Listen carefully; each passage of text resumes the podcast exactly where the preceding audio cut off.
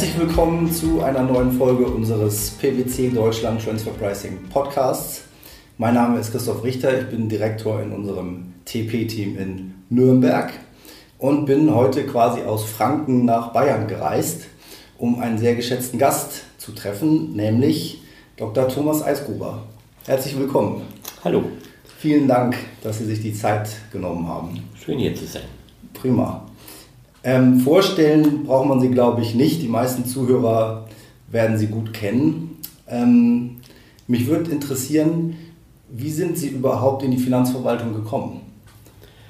Ja, ähm, eigentlich, weil ich während meines Jurastudiums festgestellt habe, dass mir nicht Spaß macht, was das normal angeboten wird. Und ähm, habe dann kurz vor Schluss meines Referendariats ähm, an einer Wirtschaftsprüfung teilgenommen. Und das hat mir total gut gefallen. Was mir nur nicht gut gefallen hat, ist, dass dann am Ende der Prüfung ähm, der Wirtschaftsprüfer äh, an so vielen Stellen gegenüber der Firma nachgegeben hat. Und dann habe ich gedacht, so was mache ich, aber auf der Seite, wo du nicht nachgeben musst. Und bin deswegen in die Finanzverwaltung gegangen. Mhm. Jetzt sind Sie ja schon einige Zeit in Berlin, drei Jahre, glaube ich. So ist es ja, seit 2019. Ähm, Eben hatten wir uns im Vorgespräch schon ein bisschen drüber unterhalten, aber ich habe die Frage auch noch dabei, wie ist das äh, als Bayer in und mit den Preußen? Ja, ähm, ich glaube, für den Bayern ist es leichter mit den Preußen als für die Preußen mit den Bayern. Ähm, es ist äh, total spannend in Berlin ähm, und natürlich gibt es ein paar kleine Mentalitätsunterschiede, aber ähm, meistens ist es, wenn dann eher ein sprachliches Problem. Ich denke aber, dass ich mich inzwischen sprachlich äh, verbessert habe und Hochdeutsche spreche als bisher. ähm, ansonsten äh, gibt es überall nette Kollegen und nicht so nette Kollegen, nette Menschen und nicht so nette Menschen. Und ähm, natürlich wird man als Münchner keine Stadt äh, München vorziehen, aber Berlin ist sehr spannend. Mhm. Ja, kann ich bestätigen als, als Hamburger sozusagen. ähm, was hat sich denn in, in Berlin verändert jetzt, ähm, wenn Sie so die Vorgängerregierung und die jetzige Regierung vergleichen? Ja, ähm, von, von Finanzministeriumseite glaube ich, ähm, ist gar nicht so viel Veränderung zu spüren.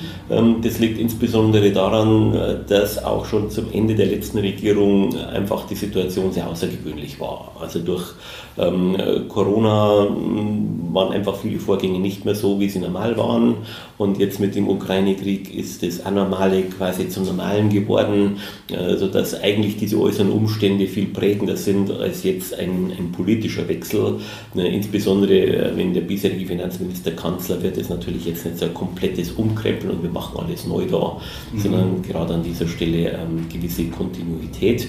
Ähm, aber eigentlich ist das Problem, dass wir nicht das machen, was man von einer normalen Finanzpolitik erwartet, sondern einfach sehr stark reagieren auf Dinge, die von außen kommen, jetzt im Corona-Bereich, was da wirtschaftlich passiert, ähm, im Corona-Bereich so Punkte, dass Homeoffice plötzlich eine Bedeutung bekommen, die man auch international nicht betrachten konnte. Also Grenzpendler sind halt früher jeden Tag über die Grenze gefahren, jetzt fahren sie da nicht mehr hin, sondern sind im Homeoffice und ähm, die ganzen Regeln, die man sich da mehr ausgedacht haben, die passen einfach nicht mehr so in diesen Modus hinein, was dazu führt, dass die Kollegen, die, sie, äh, die diese DBA machen, ähm, ständig am, am Rumjonglieren sind und versuchen, das auf die Reihe Zu bekommen und man an dieser Stelle auch ähm, einen neuen Weg finden muss, wie man das hinbekommt. Und das ist jetzt einfach nicht so stark parteipolitisch geprägt, weil diese äußeren Umstände ähm, sehr viel stärker sind. Also ich weiß jetzt nicht, wenn, würde man annehmen, die alte Regierung bestünde fort, ob Scholz als Kanzler jetzt so viel anders reagieren könnte als Lindner ähm, das macht, weil einfach der, der Druck von außen riesig ist und wir auf ähm, außergewöhnliche wirtschaftliche Umstände zu reagieren haben und das viel prägender ist als, als das Parteipolitische. Mhm. Jetzt habe ich eine, eine Frage oder einen Eindruck, da wäre meine Frage, ob der richtig ist. Ähm, man hat den Eindruck, oder ich zumindest habe den Eindruck, dass sehr viel, gerade im Verrechnungspreisbereich, aber überhaupt bei den internationalen Steuern, auf Verwaltungsebene stattfindet. Also der Austausch innerhalb der OECD, aber auch in Deutschland. Äh, jetzt morgen sind wir wieder an der Universität und machen dann einen Vortrag. Da haben wir immer so eine Folie mit den Rechtsgrundlagen. Da ist immer dann so zwei Drittel Verwaltungsgrundsätze und dann so ein bisschen äh, Gesetzesgrundlage und Verordnung. Ähm, ist der Eindruck richtig, dass der Gesetzgeber da gar nicht so viel dabei ist, wie jetzt die Verwaltung oder das meiste eigentlich innerhalb der Verwaltung stattfindet oder sieht man das gar nicht so richtig? Also ich denke, gerade im Bereich des Verrechnungspreises ist Ihr Gefühl äh, richtig. Ich glaube, das liegt aber in der Natur der Sache, weil ähm, gesetzgebungstechnisch ist da erstmal gar nicht so viel zu tun. Also grundsätzlich ist die Frage, äh, wenn ich einen Leistungsaustausch habe zwischen zwei Staaten, dann brauche ich dann einen richtigen Preis. Das ist klar eine Ermittlungssache, ein, ein Verwaltungsvollzugbereich und das Gesetz kann im Prinzip nur reinschreiben, ihr müsst den richtigen Preis finden. Natürlich sind wir heute halt weiter und sind Methoden und, und am Überlegen, aber eigentlich alles mehr als Reaktion dass dieser richtige Preis nicht so einfach zu finden ist. Aber dem Grunde nach ist Verrechnungspreis ein klassisches Verwaltungsthema, ein klassisches Vollzugsthema. Und ähm, ich mich eigentlich also als ich noch in Bayern ähm, noch stärker an der Praxis war, mich eher gewehrt habe gegen zu starke äh, gesetzliche Regelungen, weil äh, sich das wirtschaftliche Umfeld ja auch ständig verändert. Also man, Sie sind jetzt so direkt in der Praxis dran. Äh, die Verrechnungspreise haben wir vor fünf Jahren noch ganz anders berechnet, als wir sie heute berechnen. Und in einer ständig ändernden Welt, die sich jetzt nicht nur rechtlich verändert, sondern einfach auch wirtschaftlich verändert. Die Art und Weise, wie man zusammenarbeitet, hat sich verändert. Mhm. Ähm, und es geht aber immer noch rechtlich um das Gleiche. Und da muss man halt überlegen, was ist die richtige Methode. Und ähm, vielleicht sage ich jetzt einmal als Verwaltungsbeamter, die Verwaltung ist eine der verfassungsrechtlichen Gewalten, die es gibt. Genauso wie die Rechtsprechung und genauso ähm, wie die Gesetzgebung. Wir sind da nicht irgendwie minder oder hinten dran. Wir haben unsere originäre Aufgabe und den richtigen Preis zu finden, ist primär die Aufgabe der Verwaltung. Mhm. Die Gesetzgebung kann da nur vage Dinge vorgeben und selbst die Rechtsprechung kann ja auch nichts anderes machen, als nur mal schauen, ob das richtig ist oder nicht. Mhm. Ja, und der, äh, die Erfahrungsschatz, der Aufwand, der getrieben wird, ist auf der Verwaltungsebene und deswegen ist der Eindruck, ja, nicht, nicht nur richtig, sondern er ist so, wie er sein sollte. Mhm. Es ist eine Aufgabe im, im, konkreten Austausch, den richtigen Wert zu ermitteln und das Ermitteln eines richtigen Wertes ist Verwaltungsaufgabe, ganz prime Verwaltungsaufgabe, wo die anderen Gewalten einfach nur ähm, unterstützend tätig sein kann. Und letztlich muss man ja auch immer schauen, dass man den Preis findet, der, der wirklich passt.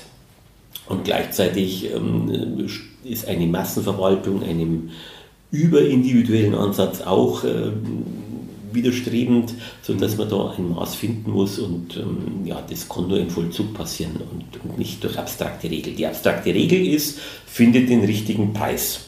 Mhm. Und äh, damit ist eigentlich gesetzlich das vorgegeben. Alles andere, was zusätzlich hinzukommt, reagiert schon auf Schwierigkeiten, die man in der, in, im Vollzug hat und versucht da zu helfen, ähm, ähm, sodass das eigentlich schon ein, ein dialogischer Austausch ist ähm, zwischen allen Beteiligten, um da voranzukommen. Mhm. Wenn ich jetzt ähm, mal so an die neueren Entwicklungen denke mit den zwei Säulen, ähm, da wäre für mich jetzt so die Vorstellung, aber da müssen Sie mich korrigieren, wenn ich das falsch sehe. Ähm, da geht es um so viele Details, die sich ja auch immer wieder verändern. Ähm, das ist nicht so einfach, da richtig in der Materie drin zu sein, sagen wir es mal so. Und ich könnte mir vorstellen, weil am Ende muss es ja irgendwie von den nationalen ähm, Parlamenten auch, ähm, oder müssen die Gesetze zumindest äh, verabschiedet werden oder auch mit vorbereitet werden, da hätte ich jetzt mal so den, den Verdacht zumindest, dass es für die Parlamentarier im Steuerausschuss zum Beispiel nicht so einfach ist, in dieses Thema tatsächlich reinzukommen und dass eigentlich schon vorher sehr, sehr viel passiert ist, wo auch sehr viel politischer Wille anscheinend ja dabei ist, das nach vorne zu schieben auf G20-Ebene und so weiter, dass die, also ich sage es jetzt überspitzt, ähm, da eigentlich gar nicht mehr so richtig hinterherkommen oder das vielleicht gar nicht mehr so, ich will die nicht ähm, nicht geringschätzen sozusagen, aber das ist nicht so einfach da dann das voll zu überblicken, oder? Okay, also Sie zeichnen jetzt gerade ein bisschen ein Bild eines hilflosen Parlaments. Das, äh, glaube ich, würden die Parlamentarier auch so ähm, abwehren. Ja. Auf der anderen Seite ist natürlich gerade die Weltsteuerordnung in einem Umbruch begriffen. Und ähm, wenn Sie die zwei Säulen ansprechen, dann ist natürlich hinter diesen zwei Säulen eine Menge an Veränderung der Einschätzung. Also wir hatten über Jahrzehnte hinweg diesen Gedanken des Dealing at Arm's Length, mhm. ähm, dass wir Situation hatten, dass sozusagen Wertschöpfungsbeiträge versucht wurden, korrekt zu erfassen an der jeweiligen Stelle. Äh, dieser Ansatz ist international stark unter Druck gekommen, ähm, zum Teil gefühlsmäßig von mir zu Unrecht, als ob da irgendwas nicht funktionieren würde ähm, zum Teil aus dem Gefühl heraus, dass es sowas wie Oasen nicht geben darf, also dass diese Selbstbestimmung, wie hoch ich die Steuer nehme, ähm, dass die in Frage gestellt wurde, allerdings mit dem Aspekt, dass dann versucht wurde, ähm, Substanz irgendwo abzuziehen. Und zum Teil meine ich auch ein bisschen ähm, auf eine Schwäche dieses Dealing at Arm's Length Prinzips hinweisend, nämlich auf den Punkt, dass wenn ich alle Wertschöpfungsteile zusammenrechne, bin ich noch nicht bei 100% des Gewinns. Da bleibt immer so ein Residualgewinn über mhm. und diese Zuordnung des Residualgewinns hat man quasi immer so selbstverständlich angenommen, dass der an einem bestimmten Ort sein muss. Mhm. Ähm, und ähm, da haben ähm, insbesondere die nicht so entwickelten Staaten das Gefühl gehabt, dass sie da benachteiligt wurden. Ähm, dieses Gefühl kann ich nachvollziehen auch wenn ich denke, dass vielleicht die Benachteiligung nicht so groß ist, wie sie angenommen wird, aber das ist natürlich immer so ein Punkt, wenn sich etwas neu ordnet, schwingt das Pendel hin und her und deswegen ist es auch sehr, sehr schwer, eine solche Weltsteuerordnung neu zu verhandeln. Mhm. Und auch da wieder, das ist natürlich die Aufgabe der Verwaltung. Also die Vertretung der Bundesrepublik Deutschland nach außen übernimmt die Bundesregierung, das ist Verwaltung. Und wenn wir über neue Weltsteuerordnungen reden, dann konnte es nur auf dieser Ebene passieren. Aber die, ähm, das Parlament ist das, das am Schluss sagt, wir gießen das in diese Regelung oder nicht. Und das Parlament entscheidet, was davon dann gesetzt wird oder nicht. Das ist einfach so die Aufteilung. Und ähm, natürlich ist das komplex, auch für die Verwaltungsbeamten ist es sehr komplex, diese ja. ganzen Gedanken zu verstehen. Es ist sehr komplex, die ganzen kulturellen Einflüsse zu verstehen, wenn man jetzt ähm, äh, fast 140 Staaten in dem Forum of Tax Administration hat, dann sind es nicht ähm, 140 Klone von Deutschland, mhm. äh, sondern die, die, haben alle eigene Herkunft, eigene Vorstellung, äh, eigene Befürchtungen, eigene äh, Selbstverständlichkeiten und ähm, das alles zusammenzubringen ist ein richtig dickes Brett, das man da bohren muss. Mhm. Ähm, und ähm, da ist kein Demokratiedefizit an der Stelle vorhanden. Das Parlament wird am Schluss das letzte ähm, Recht haben. Natürlich äh, werden wir uns äh, verpflichten mit internationalen Verträgen und irgendwas unterzeichnen, ähm, aber das muss dann auch wieder durchs Parlament abgesegnet werden. So, so läuft es ab und ähm, das ist eigentlich immer schon gewesen. Äh, es zeigt sich halt jetzt nur durch diese Umwälzung, welche Bedeutung sich da ergibt. Mhm. Aber also DBA als solches ist auch ein Verhandeln von der Verwaltung mhm. und am Schluss hat man einen Vertrag und das Parlament kann nur sagen ja oder nein. Ja. Das ist natürlich ähm, eine Entscheidung, die vielleicht für so Parlamentarier schwierig ist zu sagen, ja, aber den Punkt hätte ich gern anders und dann kann man sagen, der Vertrag ist so, du kannst sagen, ich akzeptiere ihn nicht oder ich akzeptiere ihn, aber anders funktioniert das auch gar nicht. Ich meine, ist schon schwierig, wenn eine Stimme von Deutschland mit 140 Partnern spricht, wenn man jetzt sich vorstellt, ein ganzes Parlament mit 500 Abgeordneten sollen dann noch mit, mit 140 Staaten sprechen, wie, wie soll das funktionieren? Also das mhm. geht überhaupt nicht. Ähm, und äh, deswegen ja, ist diese, diese Komplexität vorgegeben. Ähm, auf der anderen Seite glaube ich auch, dass das Grundverständnis, wie Deutschland vertreten wird, jetzt auch parteienübergreifend ähm, nicht so unterschiedlich ist. Ähm, also dass die Verwaltung äh, da schon etwas vollzieht, was in einem tiefen Einverständnis dieser ganzen Republik ist und aller, aller seiner Teile und nicht irgendwie eine Art Machtergreifung der Verwaltung gegenüber den anderen äh, Staatsgewalten, sondern das ist einfach die Aufgabe, die ist schwierig, das sind wirklich, wirklich dicke Bretter, mhm. ähm, um die es da geht und ähm, Sie sehen ja auch, dass das alles seine Zeit in Anspruch nimmt ähm, und äh, man auf viel reagieren muss. Ja. Ähm, und ich denke, man macht da einen ganz ordentlichen Job, ähm, auch wenn halt die Aufgabe wirklich riesengroß ist und nicht bei jedem dieses Gefühl auch besteht. Also wir haben ja mit der bisherigen Weltordnung als Deutschland gut leben können. Also wegen uns musste sich das nicht ändern. Mhm. Aber wenn sich heute halt die Weltordnung ein bisschen verändert, muss ein vernünftiger Staat beweglich sein und, und da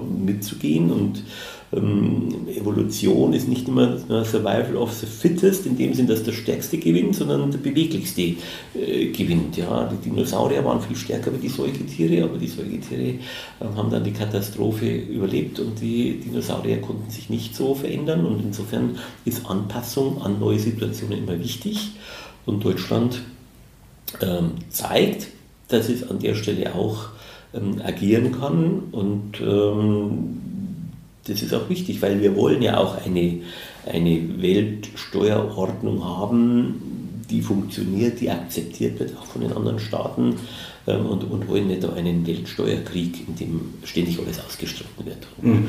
Ähm, wie gesagt, das sind schwierige Verhandlungen, komplexe Verhandlungen. Ähm, da gibt es manchmal auch Vorstellungen, wo man im ersten Moment etwas vor den Kopf gestoßen ist. Ähm, aber man muss halt damit umgehen und, und, schauen, dass man da funktioniert. Und ich glaube, wir haben bisher kein schlechtes Bild als Bundesrepublik Deutschland da abgegeben. Mhm. Wie ist da Ihre ähm, zeitliche Einschätzung, ähm, wie es da jetzt, wann und wie es da weitergehen wird? Also die, die OECD hat sich da einen sehr engagierten ähm, Zeitplan gegeben. Mhm. Als Verwaltungsbeamter ähm, schaut man immer, immer erstmal ähm, und ähm, das natürliche Leben ähm, zeigt einem immer, dass alles immer etwas länger dauert, als man denkt. Ähm, aber das heißt jetzt nicht, dass wenn es jetzt nicht gleich im Herbst fertig wird, dass das Projekt damit aufgegeben wird. Ähm, und man muss mal schauen, welche Ergebnisse man dann im Herbst erreicht. Vielleicht ist das Ergebnis noch nicht alles, aber Schritte gehen dann voran und ähm, der Prozess wird, auch wenn man das mal fertig hat, nicht abgeschlossen sein, weil sich ja einfach die Welt ständig verändert und äh, auch dann auf eine so starke Veränderung der Steuerordnung die Wirtschaft wieder reagieren wird. Mhm. Also Steuerrecht ist ja nicht neutral. Das heißt, wenn, wenn die Steuer auf was reagiert, ist der nächste Punkt, dass dann die Wirtschaft wieder darauf reagiert und dann wird auch die Steuer wieder reagieren.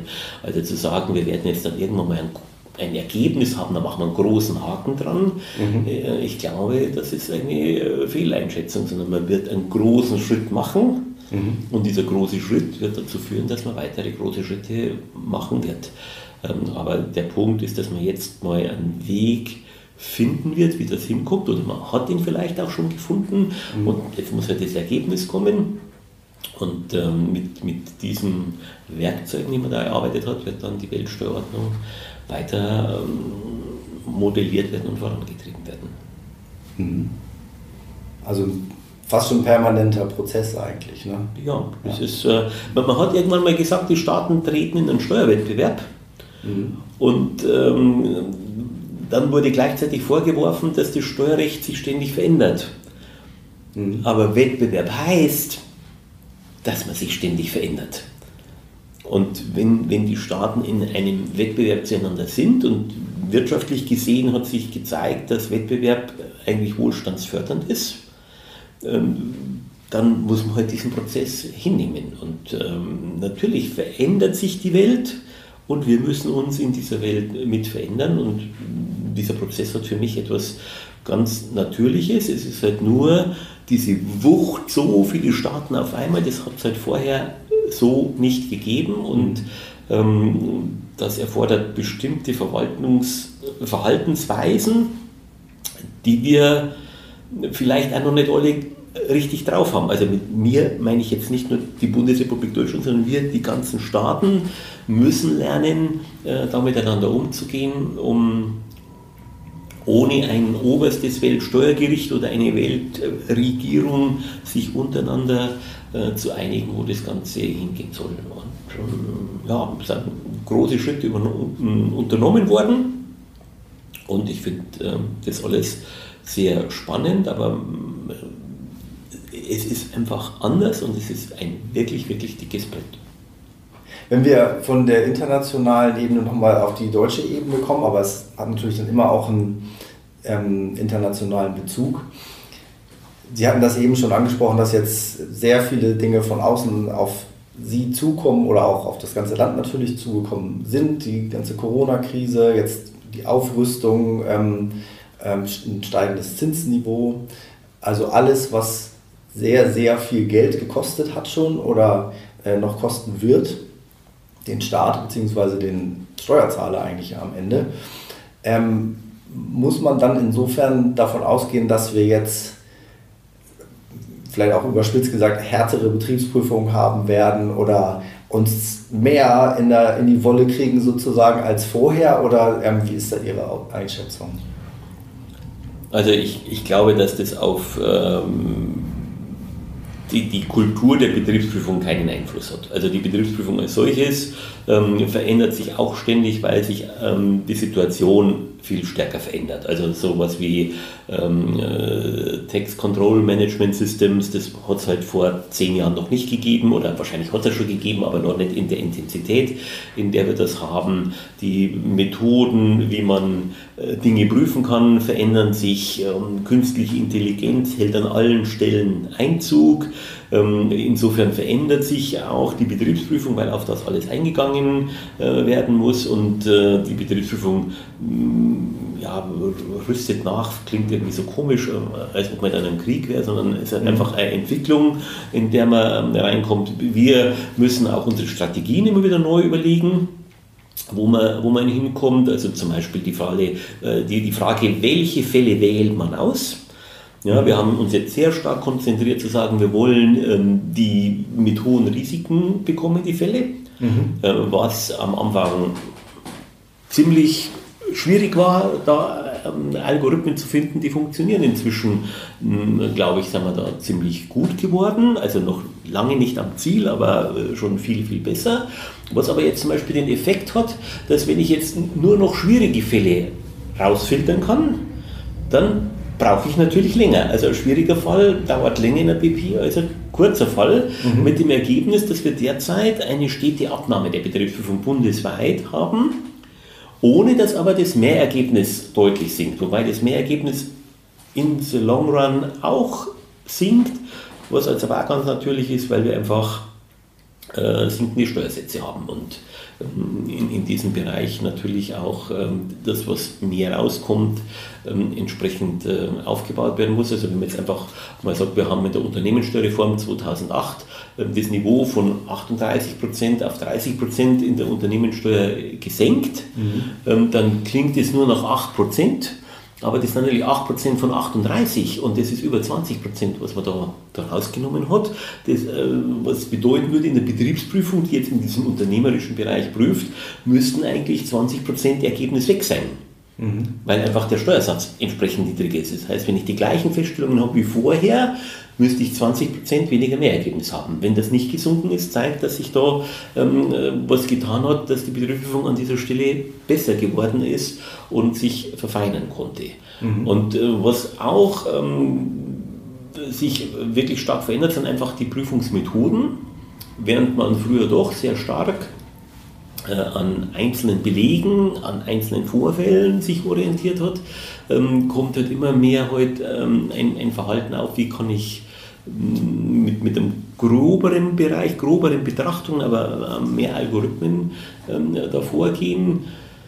Das ist auch noch nicht abgearbeitet. Da ist, ist, man, ist auch noch viel Bewegung ähm, vorhanden, weil da braucht man Technik, das kostet. Ich ähm, brauche auch bei den Prüfern eine Veränderung der Einstellung ähm, und ein Prüfer, der erfolgreich ist, zu sagen, du musst dich verändern, ist natürlich eine schwierige Aufgabe, mhm. weil der dann das manchmal auch als, als persönlichen Angriff empfindet, was gar nicht der Fall ist, aber da verändert sich einiges.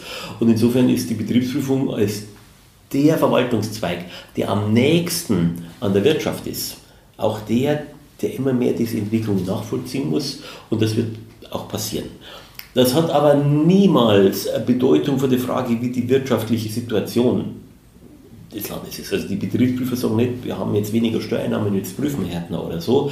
Mhm. Ähm, das ähm, passiert einfach nicht, sondern wir haben manchmal andere Veränderungen, dass man zum Beispiel ähm, eine neue Prüfungsmethode bekommt oder einen feststellt, man bekommt auf eine bestimmte Art und Weise einen Fehler und dann wird dann natürlich versucht, stärker einzusteigen und das wird ähm, auf der Beraterseite dann manchmal als aggressiver wahrgenommen, aber das hat äh, mit so allgemeinen politischen Dingen überhaupt nichts zu tun. Äh, also ein Betriebsprüfer, der hat genug damit zu tun, ein komplexes Steuerrecht und komplexe Betriebe in den Griff zu bekommen, der legt da nicht einmal ein politisches Muster drüber. Also das ist, äh, der, der prüft, weil er ein Ziel hat und dieses Ziel hat sich in den letzten 50 Jahren nicht verändert. Er möchte die richtige Steuer festsetzen und versucht, die Sachverhalte zu prüfen und versucht, Erkenntnis zu bekommen über das, was wirklich vorgefallen ist, um das zu bewerten. Das hat sich überhaupt nicht geändert, es hat sich nur das Umfeld geändert, dass es einfach schwieriger ist, manches nachzuvollziehen oder andere Methoden ähm, heute sich da aufbauen. Ansonsten, ähm, also es, es, gibt da keinen, keinen politischen Ansatz. Also das wird, wird immer wieder vorgetragen, aber war schon immer Murks und äh, das bleibt auch weiter Murks. Die Betriebsprüfer versuchen, die äh, richtige Steuer festzusetzen und ähm, nichts anderes. Und da, da, da, wird sich durch den, durch den, den Steuerausfall, ähm, der vorhanden ist, nichts verändern. Also umgekehrt, wir hatten sehr stark steigende Steuereinnahmen in den Jahren vor der Corona-Krise. Ähm, ich kann mich jetzt nicht erinnern, dass die Steuerberater gesagt haben, die Betriebsprüfung wird immer lockerer, weil so viel Geld reingeht. Also, mhm. Zumindest, wenn sie das gedacht haben, haben sie es geschickt von mir verborgen.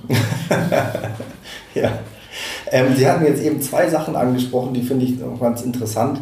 Einmal diese Auswahl, ähm, das ähm, kommt mir jetzt so vor, als wäre das so ein bisschen vielleicht ein, ein Projekt oder ein Schema, dass man sagt, das muss irgendwie vielleicht ein bisschen effizienter funktionieren. Die, die, die Masse an Betriebsprüfungen, die gemacht werden müssen, ist ja wahrscheinlich relativ groß. Ähm, und in einem Fall bei einem Unternehmen hatte ich das auch mitbekommen, dass das Unternehmen darüber informiert worden ist, dass im Grunde der nächste Betriebsprüfungszeitraum quasi ausfällt, wenn ich das mal so sagen darf.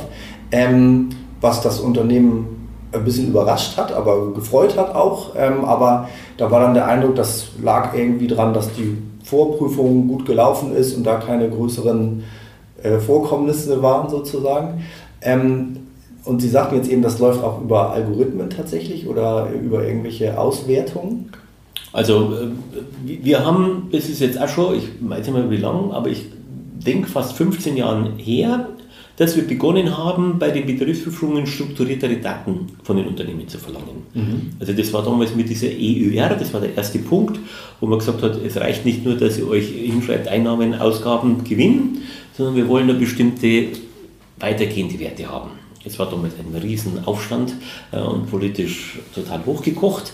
Ähm, war insofern ganz gut, weil die viel schlimmere Ansatz oder weitergehendere Ansatz mit der E-Bilanz ähm, äh, dann sozusagen ähm, schon den ersten Krieg hinter sich hatte. Aber wir haben seither deutlich strukturiertere Daten. Wir haben international Dokumentationspflichten, wir haben diesen CBCA. Ähm, ähm, Informationsanteil. Äh, das heißt, wir haben viel strukturiertere Daten, als wir sie vor 20 Jahren hatten. Mhm. Vor 20 Jahren ist einfach der Gewinn erklärt worden und dann ist eine Bilanz eingereicht worden und, und das war es dann auch schon. Mhm. Und ähm, heute haben wir die ganzen Daten elektronisch vorliegen und wir haben begonnen, die, die Betriebsauswahl an diesen Daten zu verbessern. Was können wir für Faktoren finden?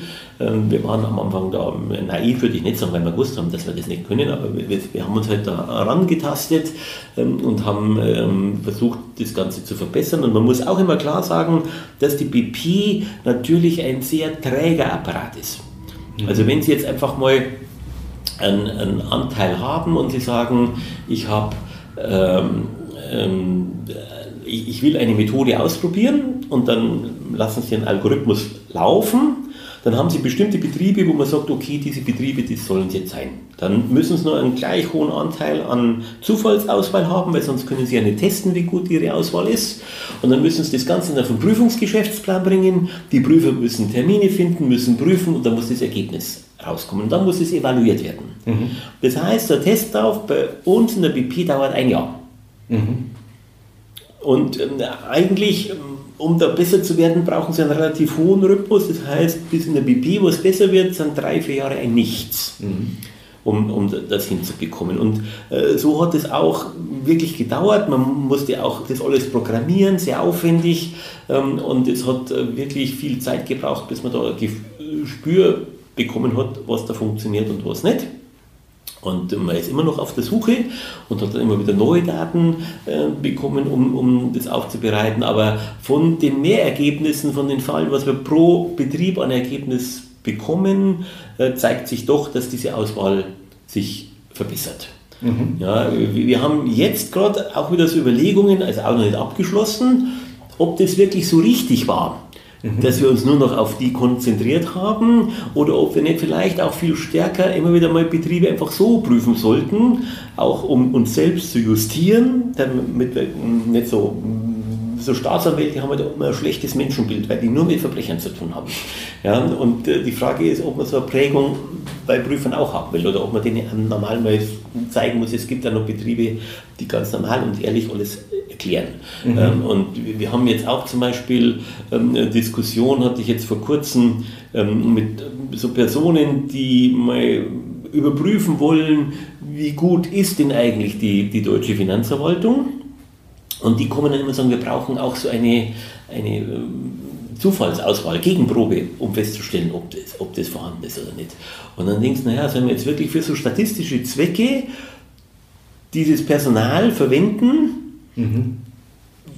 Die doch sehr hohe Qualität haben und die immer Mangelware sind, sollen wir diese Mangelware jetzt für solche Fälle einsetzen. Mhm. Ja, äh, also mein persönliches Gefühl ist nein, ich will die in den schwierigen Fällen haben, aber ich kann verstehen, warum immer mehr Anforderungen kommen und musste das vielleicht anders machen. Also das sind lauter Prozesse, die, die einfach stattfinden, aber ähm, im Faktor ist, wir, wir sind deutlich besser geworden mit den Methoden, die wir haben sowohl in der Auswahl auch als in Prüfungsmethoden, was dazu geführt hat, dass wir immer tiefer einsteigen, was dazu führt, dass wir immer weniger Betriebe prüfen, weil die Anzahl der Betriebe ähm, dadurch sinkt, wenn nicht nur noch schwierige Fälle haben. Das, das, ist eine Gesamtentwicklung, die sich da irgendwo hinbewegt, wo man das Gefühl hat, na vielleicht ist diese Gesamtentwicklung dann auch wieder nicht ganz so gut, ohne dass ich Ihnen jetzt schon sagen könnte, was eine ideale Lösung ist. Mhm. Aber das ist halt wie im richtigen Leben, wenn man am lebenden Objekt arbeitet, muss man beweglich sein und Fehlentwicklungen mal überlegen, wo geht es hin und wo kommt man ähm, damit raus. Aber wir haben äh, da deutlich Dinge verbessert. Mhm.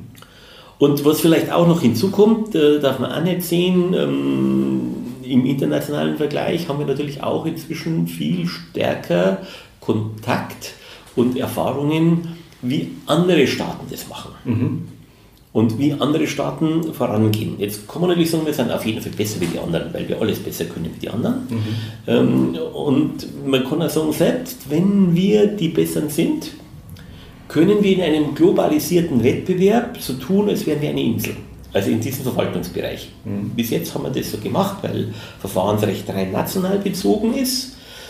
Aber wir haben, die Holländer haben dieses Horizontal Monitoring begonnen, die Österreicher haben jetzt die begleitende Kontrolle, wir haben äh, in Italien, in äh, USA ähm, lauter Entwicklungen, wie die mit Unternehmen angehen und diese Unternehmen sind auch bei uns und sagen, passt auf, wir haben in dem Stadt das und das und das, was macht ihr äh, in Deutschland? Und dann merkt man ja so, ganz auf einer Insel leben wir nicht. Mhm. Und ähm, man muss mal schauen, äh, wie man das aufbaut. Es ist allerdings schon so, dass es uns in Deutschland schwer fallen wird, uns dahin zu bewegen, weil wir eine gewisse Extremposition haben. Es gibt kein Land, das so viele Fälle prüft wie wir. Es gibt auch kein Land, das so intensiv die Fälle prüft wie wir. Also gerade bei den, bei den großen, die, die größten Konzernbetriebe, die wir wirklich Anschluss prüfen. Ähm, sowas gibt es in diesem Ausmaß in keinem Staat der Welt. Was zum einen dazu führt, dass wir unsere Betriebe wirklich gut kennen. Mhm. Äh, zum anderen natürlich auch einen hohen Verwaltungsaufwand ähm, verursachen. Aber auch von Ihrer Seite hört man da manchmal, dass es vielleicht gar nicht so schlecht ist, ähm, wenn die Betriebsprüfung da so nah dran ist, weil halt dann ähm, jetzt auch nicht so diese Vorurteile bestehen, wenn man den Betrieb nicht kennt, die machen bestimmt irgendwas verkehrt oder ist irgendwo was verborgen. Mhm. Ähm, wenn man ständig in dem Kontakt steht, dann hat man auch ein gewisses Vertrauensverhältnis und sagt, okay, die machen das, äh, da muss ich da und da auch schauen und, und muss das mit einbringen. Und, und wir auch manchmal in internationalen äh, Prüfungen durchaus für unsere Unternehmen werben können und sagen, passt auf, die sind schon ähm, compliant, die, die machen da schon, schon äh, mit. Aber wie gesagt, es ist ein schwieriges Feld, mhm. ähm, das alles diese Entwicklungen beeinflusst. Und ähm, wo ich jetzt auch keine Prognose abgeben möchte, wo wir da in zehn Jahren stehen, außer dass ich glaube, in zehn Jahren werden wir woanders sein, mhm. als wo wir, wir jetzt sind. Und ähm, die Betriebsprüfung, glaube ich, ähm, man muss sehen, das ist die Visitenkarte der Finanzverwaltung. Mhm. Und sie ist der Bereich der Finanzverwaltung, der am stärksten in die Wirtschaft eingreift. Ja, also die Veranlagung als solches setzt natürlich die ganzen Steuerbescheide fest und letztlich das ganze Geld kommt da raus, aber wie der Betrieb reagiert, das, also der persönliche Kontakt mit den Beamten sehen, wie, wie dieser ähm, Mensch agiert. Und früher hat man immer gesagt, mit dem Ende der BP ist die Betriebsprüfung noch nicht vorbei. Mhm. Weil je nachdem, wie man den Betrieb geprüft hat, wird das Verhalten des Unternehmens geprägt werden. Mhm. Und ähm, das, glaube ich, hat sich noch nicht verändert. Ähm, dass einfach halt überall auch Menschen da sind. Und ähm, ich sage mal so, wenn ein Betrieb das Gefühl hat, diese Prüfung, das ist gar keine richtige Prüfung, wird das genauso negative Folgen zeitigen, wie wenn einer das Gefühl hat, in dieser Prüfung bin ich total über den Tisch gezogen worden mit irgendwelchen ähm, Formalargumenten oder mit, mit, irgendwelchen Verdächtigungen, die nicht richtig waren und ich fühle mich ungerecht behandelt. Mhm. Ähm, und die richtige Prüfung wird das Gefühl haben, okay, ich bin geprüft worden, wo ich Fehler gemacht habe, die haben das gefunden und wo ich in Ordnung war, war das auch, äh, haben die das auch gelassen und wie man in Bayern so schön sagt, man hat die Kirche im Dorf gelassen. Mhm. Ja, man, man sieht, dass der Betrieb ähm, sich bemüht und reagiert da auch drauf und ähm, 100% äh, richtig gibt es bei so etwas Komplexen ähm, wie einer äh, Steuererklärung für Unternehmen nicht. Und wenn man da das richtige Maß findet, dann glaube ich, kann man was Positives bewirken oder umgekehrt, man kann, wenn man im vernünftig war und gut prüft, man kann negative Auswirkungen vermeiden. Und wie gesagt, die negative Auswirkung ist so, wenn er das Gefühl hat, wenn ich unehrlich gewesen wäre, dann wäre nichts passiert. Genauso schlecht wie der, der sagt, obwohl ich ehrlich war, ähm, bin ich da ordentlich äh, gerupft worden. Beides sind negative Punkte und in der Mitte zu prüfen, das sollte unser, unser Ziel sein. Und ähm, auch jetzt, ähm, und das ist ein Ansporn, den wir machen müssen, wir müssen schneller werden, damit die Betriebe schneller Sicherheit haben okay, ich kann darauf aufbauen und weiterarbeiten. Das ist, glaube ich, derzeit der Punkt, wo wir ähm, das größte Defizit haben. Ich glaube, dass wir international und auch auf Ihrer Seite äh, durchaus äh, den Eindruck vermitteln, dass wir sehr kompetente Personen in der Betriebsprüfung haben, die wissen, wovon sie sprechen, mit denen man äh, vernünftige, wenn auch nicht einfache äh, Rechtsgespräche führen kann. Aber ähm, es ist doch so, dass wir oft in Zeiten prüfen, die etwas Historisches an sich haben. Und da müssen wir schauen, dass wir da wegkommen. Mhm. Sie hatten eben noch das Thema Text-CMS auch angesprochen. Ähm, da ist ja mal nicht die Idee, dass es da auch vielleicht Erleichterungen für die Unternehmen äh, geben könnte in Zukunft. Es gibt ja, glaube ich, so Pilotprojekte, wo das schon mal angeguckt wird. Ähm, wie ist da Ihre Einschätzung, wie das gehen wird? Also ich glaube, zum einen auf Ihrer Seite ist da viel passiert, die sind wirklich besser geworden. Mhm. Auf unserer Seite ist es so, dass wir noch am Anfang sind, auch herauszufinden, ob so ein Text Compliance Management System auch wirklich funktioniert. Also mhm. das richtig zu testen, äh, da haben wir noch nicht so viel Erfahrung. Mhm. Ähm, wir werden da Kompetenz aufbauen müssen, um das hinzubekommen. Genauso wie es relativ schwierig ist, positive Rechtsfolgen des Compliance aufzubauen, ja. weil ja Compliance eigentlich etwas ist, das man überobligatorisch zusammenarbeitet. In dem Moment, in dem ich das Gesetz, in das Gesetz hineinschreibe, du musst das und das machen, ist das ja obligatorisch und dann können es gar nicht mehr überobligatorisch sein. Mhm. Sodass das ganz schwierig ist, diesen Konflikt ordentlich äh, zu lösen auf einer gesetzlichen Ebene. Mhm. Auf der anderen Seite, äh, wir haben ja mal, also begonnen hat es meinen, meines Erachtens damals bei diesem Schreiben zum 153, eigentlich steuerstrafrechtlich, ähm, dass man sich steuerstrafrechtlich schützen kann, wenn man zeigt, dass man so ein, ein Text-Compliance-Management-System hat. Mhm. Ähm, das ist natürlich der falsche Ansatz zu sagen, ich baue das steuerstrafrechtlich auf und man wird da überlegen, wo man, wo man hinkommt. Ich denke, auch da sind wir am Anfang. Also wenn Sie mich fragen, wo stehen wir in zehn Jahren, dann glaube ich, werden wir in zehn Jahren ein Tabu durchbrechen, nämlich, ähm, dass wir so etwas wie einen öffentlich-rechtlichen Vertrag im Steuerrecht haben werden.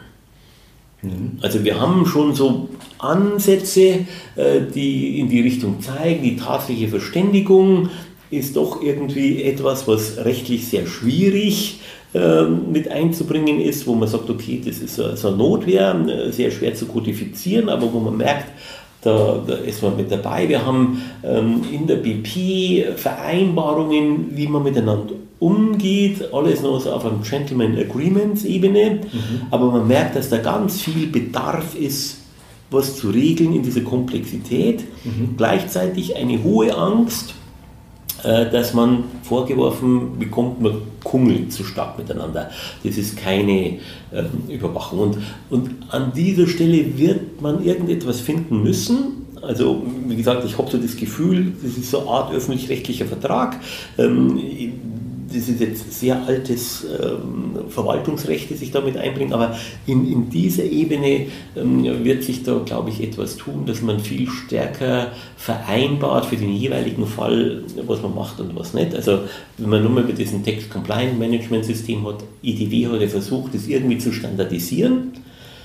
Ich persönlich glaube, dass das nicht so erfolgreich war, vielleicht täusche ich mich, aber ähm, welche Überwachungssysteme ich intern brauche, hängt einfach sehr individuell von dem Betrieb ab. Mhm. Ja. Und wir haben eine sehr starke Wirtschaft in Deutschland, weil die sehr vielfältig ist. Und sie brauchen im Handel was anderes als in der Entwicklung. Sie brauchen jemanden, der im Zulieferbereich tätig ist, äh, ganz andere ähm, Situationen wie im Endfertigungsbereich. Ähm, ich brauche eine sehr starke ähm, internationale äh, Vernetzungen habe, äh, andere Situationen, als wenn ich so ein mehr patriarchalisches System mit quasi so Satelliten habe. das muss alles individuell erarbeitet werden, dass es wirklich funktioniert und wir werden auf diese Individualität reagieren müssen. Und so meine aktuelle Vorstellung, aber das ist alles noch sehr schwach entwickelt, weil man das alles sehen muss, ist, dass das so ein, ein iterativer Prozess ist, dass das Unternehmen mal so etwas vorschlägt, wir mal prüfen, funktioniert das, feststellen, an der und an der Stelle funktioniert noch ist noch nicht so, wie wir das haben, und dann dem Betrieb aufgegeben wird, darauf zu reagieren. Und, und dann ist es immer so ein, ein Prozess, der, der ständig fortgeführt wird und der auch nie enden wird. Mhm. Ähm, und äh, dazu werden wir aber auch Leute aufbauen müssen, die das wirklich können und man wird überlegen müssen, ob man sowas nicht vielleicht zentralisieren muss, weil ich mir jetzt schwer vorstellen kann, dass ich bei den knapp 14.000 Betriebsprüfern, die wir bundesweit haben, dass ich da lauter TCMS-Spezialisten habe. Das gibt keinen Sinn. Mhm. Ähm, und ähm, wir, werden den, den Universalprüfer weiter brauchen mhm. damit wir überhaupt agieren können. Aber wir werden ihn,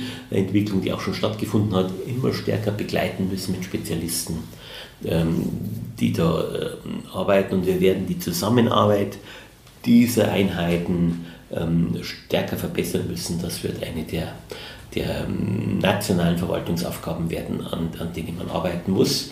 wo ich aber auch sehe, ähm, dass viel gearbeitet wird und wo ich jetzt wieder sozusagen als bayerischer Bundesbeamte äh, sage, das ist, glaube ich, einer der Stärken des Föderalismus, dass damit jedes Land seine Überlegungen aufbauen kann und sich dann so ein Best Practice, ein Wettbewerb zwischen den Ländern ergibt und mhm. sich damit ähm, wir uns viel schneller und besser äh, entwickeln können als ein Staat, der rein ähm, zentralistisch aufgebaut wird, weil wenn da mal ein Fehler ist, bis der bereinigt ist, das dauert viel länger, als wenn ich sozusagen lauter so murdelnde Länder habe, die sich alles da, ähm, die, die, wo sich jeder bemüht, etwas besser zu machen, sehr individuell auf sein Land bezogen, was hat, wo aber alle dann lernen können, ähm, wie, wie kommt man voran. Also insofern glaube ich, dass wir für diese Entwicklungen gut gerüstet sind. Was nicht heißt, dass das nicht große Herausforderungen sind, vor denen wir stehen. Ähm, aber ähm, mein Vertrauen in die Verwaltung und vor allem auch in meine Betriebsprüfer ist da groß. Die werden das hinkriegen. Mhm.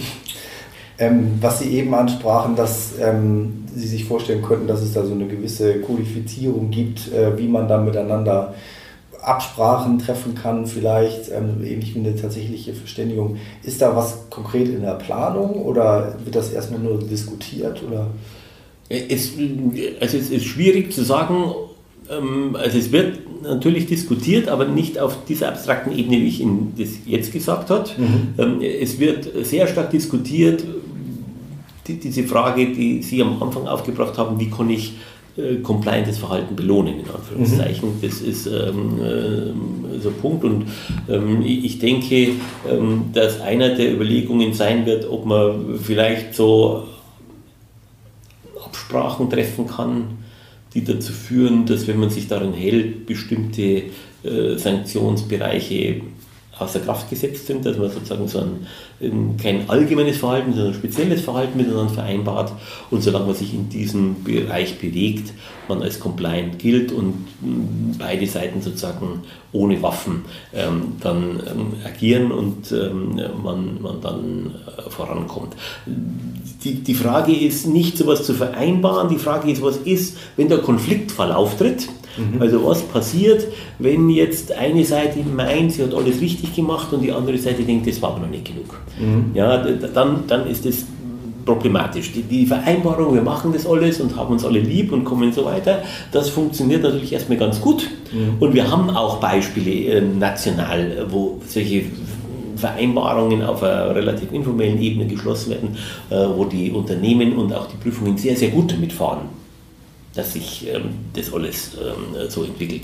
Aber ähm, ein, ein rechtsstaatliches System muss natürlich darauf vorbereitet sein, was passiert, wenn es da einen Dissens gibt über die Frage, wie man äh, da miteinander auskommt. Mhm. Und äh, dieser Dissens, der ist wirklich sehr, sehr schwer, ähm, äh, den, den aufzufangen. Aber man wird daran arbeiten und ähm, wie gesagt, die Überlegungen sind nur ganz am Anfang. Inwieweit jetzt in absehbarer Zeit was kodifiziert bekommt, ist ganz schwierig, weil es gibt natürlich Überlegungen, es gibt auch Vorschläge, es gibt auch Formulierungen. Aber es gibt jetzt keine Formulierung, wo irgendjemand sagt, bin total begeistert, das wird alles lesen, sondern das ist einfach ein, ein Prozess der, der Annäherung, wo man versucht, besser zu werden und da muss man schauen, welche Schritte man geht und auch mal überlegen, kann man den Schritt jetzt schon machen mhm. oder sollten wir vielleicht noch ein bisschen abwarten, um da was ähm, voranzubringen. Und es ist jetzt auch so, ähm, im Verwaltungsrecht greift man immer in einen laufenden Prozess ein. Mhm. Also wenn Sie jetzt einfach materiell rechtlich sagen, ab 2023 ist die Entfernungspauschale neu, dann ist das ein Programmieraufwand und damit hat sich das aber. Mhm. Wenn ich aber hergehe und sage, ich will jetzt dieses Zusammenwirken verändern, dann heißt es, dass ich einen Prozess, der dauernd stattfindet, weil ständig Betriebsprüfungen ähm, vorhanden sind, ständig Apparate, dass ich in diesen Prozess eingreife. Und dann wird es natürlich schwierig, weil wenn dieser Prozess zum Stoppen kommt, dann geht alles kaputt. Das heißt, man muss äh, praktisch während dieser Zug fährt, ja. irgendwas an diesem Zug äh, reparieren und dann sollte man aufpassen, dass man da nicht irgendwie unter die Gleise kommt, weil dann ist es vorbei. Und ähm, das, das ist die Aufgabe, die man, die man da machen muss und man muss auch sehen, das ist jetzt wieder der Nachteil des föderalen Systems, dass ich natürlich 16 Länder habe, die alle quasi optimiert in ihrem Bereich agieren und wenn man jetzt herkommt und verändert da was, dann müssen alle aus ihrem optimierten Bereich raus und eben nicht nur einer, mhm. sondern alle. Und alle versuchen dann ähm, da mit einem gewissen Trägheitsmoment bestimmte Bereiche zu unterhalten. Nicht Trägheit in dem Sinn, der will nichts tun, sondern Trägheit damit, ich muss meinen Apparat da einschleifen können in diesen Bereich hinein. Das geht nicht von heute auf morgen. Das ist ein langwierige Prozesse und äh, je größer der Apparat ist, also äh, Nordrhein-Westfalen zum Beispiel, die haben über 3000 Prüfer. Mhm. Bis ich 3000 Personen in eine neue Welt bringe, das ist jetzt keine einmalige Prüferbesprechung, wo drin steht, ab morgen machen wir alles anders. Ja, dann ist es ein ganz langwieriger Prozess, ähm, bis das angepasst wird und wir müssen alle schauen, dass diese Prozesse vernünftig abgearbeitet werden können und ähm, deswegen, wie gesagt, müssen diese Anpassungen so kommen, dass man sie auch Stück für Stück umsetzen kann. Mhm. Aber auf der anderen Seite muss man sehen, wir haben immer wieder bewiesen in der Betriebsprüfung, dass wir diese Prozesse hinbekommen dass wir da besser geworden sind. Ähm, manchmal waren wir schneller als die Rechtsprechung, die dann wieder gekommen ist und gesagt hat, manche Dinge darf man nicht machen. Ähm, wie zum Beispiel IT-mäßig haben wir Rechner, die sind wirklich bombensicher. Also da müssen schon richtig, richtig gute Hacker sein, um da überhaupt reinzukommen. Ja, nichtsdestotrotz hat die Rechtsprechung das Gefühl, dass wenn da Daten drauf sind, äh, dass, die dann, ähm, dass das gefährlich ist, wenn man diese Daten rumträgt. Mhm. Ähm, früher ist der Prüfer auch mit, mit, den, mit den Veranlagungsakten ähm, durch die Gegend gegangen und wenn er zwei Fälle gehabt hat, waren die auch in demselben Bereich drin und hat die rumgetragen. Wenn da irgendein Räuber gekommen wäre und hätte ihm eine, einen drüber gehauen, dann hätte er natürlich diese Akten gehabt und wir hätten ein steuergeheimes Problem gehabt. Mhm. Ähm, ähm, das ist nie thematisiert worden. Aber wenn jetzt das alles in einem Rechner drin ist, dann ist es scheinbar problematischer, egal wie gut die Daten auf dem Rechner gesichert sind, wie gut der Rechner gesichert ist. Ähm, da habe ich auch das Gefühl, dass man, dass da manchmal so Bauchgefühl äh, gewisse Entwicklungen verhindert. Und ich meine, wir sind jetzt auch wieder gerade in einem Sprung, das heißt, die Wirtschaft hat den Sprung schon gemacht, wir in der Verwaltung noch nicht.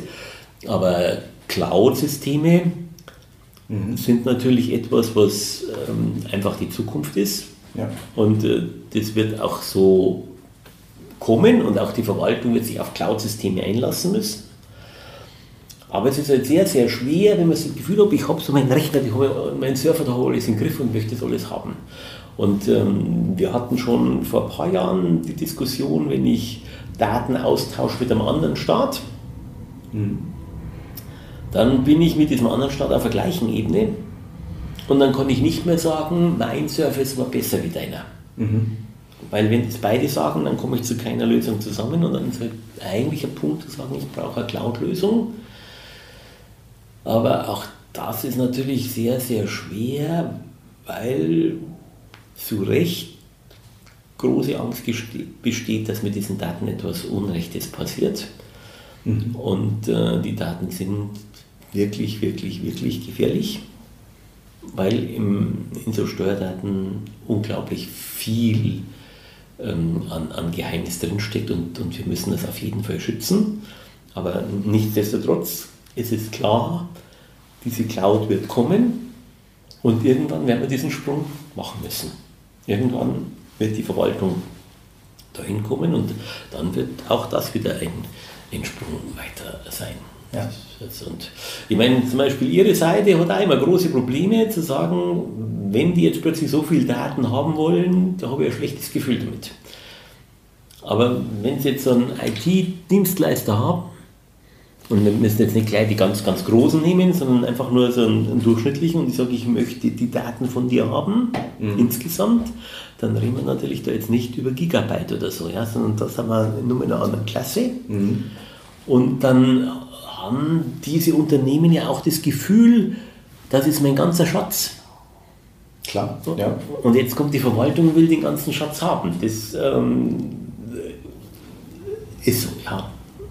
Ich, kann mich erinnern an Diskussionen, wo die Frage ist, ist der E-Mail-Verkehr, ist das ein Geschäftsschreiben? Mhm. Und ich kann mich an wütende Reaktionen ihrer Seite und sagt, was soll das anders sein? Mhm. Ja, aber das ist nur Mail und es ist dann nicht nur, wenn ich da per Mail ein Dokument verschicke, ist dann nicht eigentlich das andere keine Mail und so. Ähm, und äh, wenn man lange darüber nachdenkt, ist natürlich klar, also äh, Geschäftsschreiben wird nicht dadurch kein Geschäftsschreiben, weil nicht so viel drinsteht. Mhm.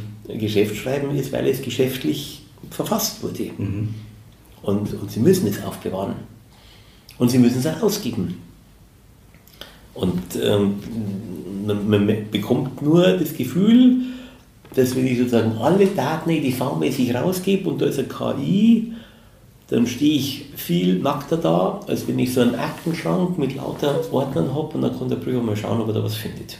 Mhm.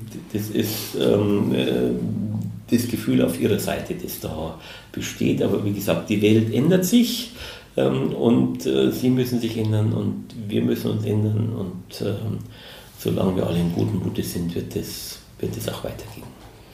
Ja, ich, also ich weiß gar nicht, ob dann da so die, die Sicherheitsbedenken da so im, im Vordergrund sind. Ich meine, die gibt es natürlich auch, die haben wir natürlich auch ganz oft, wo wir intensiv diskutieren müssen mit den Mandanten, wie jetzt genau Daten ausgetauscht werden, wenn wir für die elektronische Lösung ähm, ähm, ja, zusammen bearbeiten oder wie auch immer nutzen.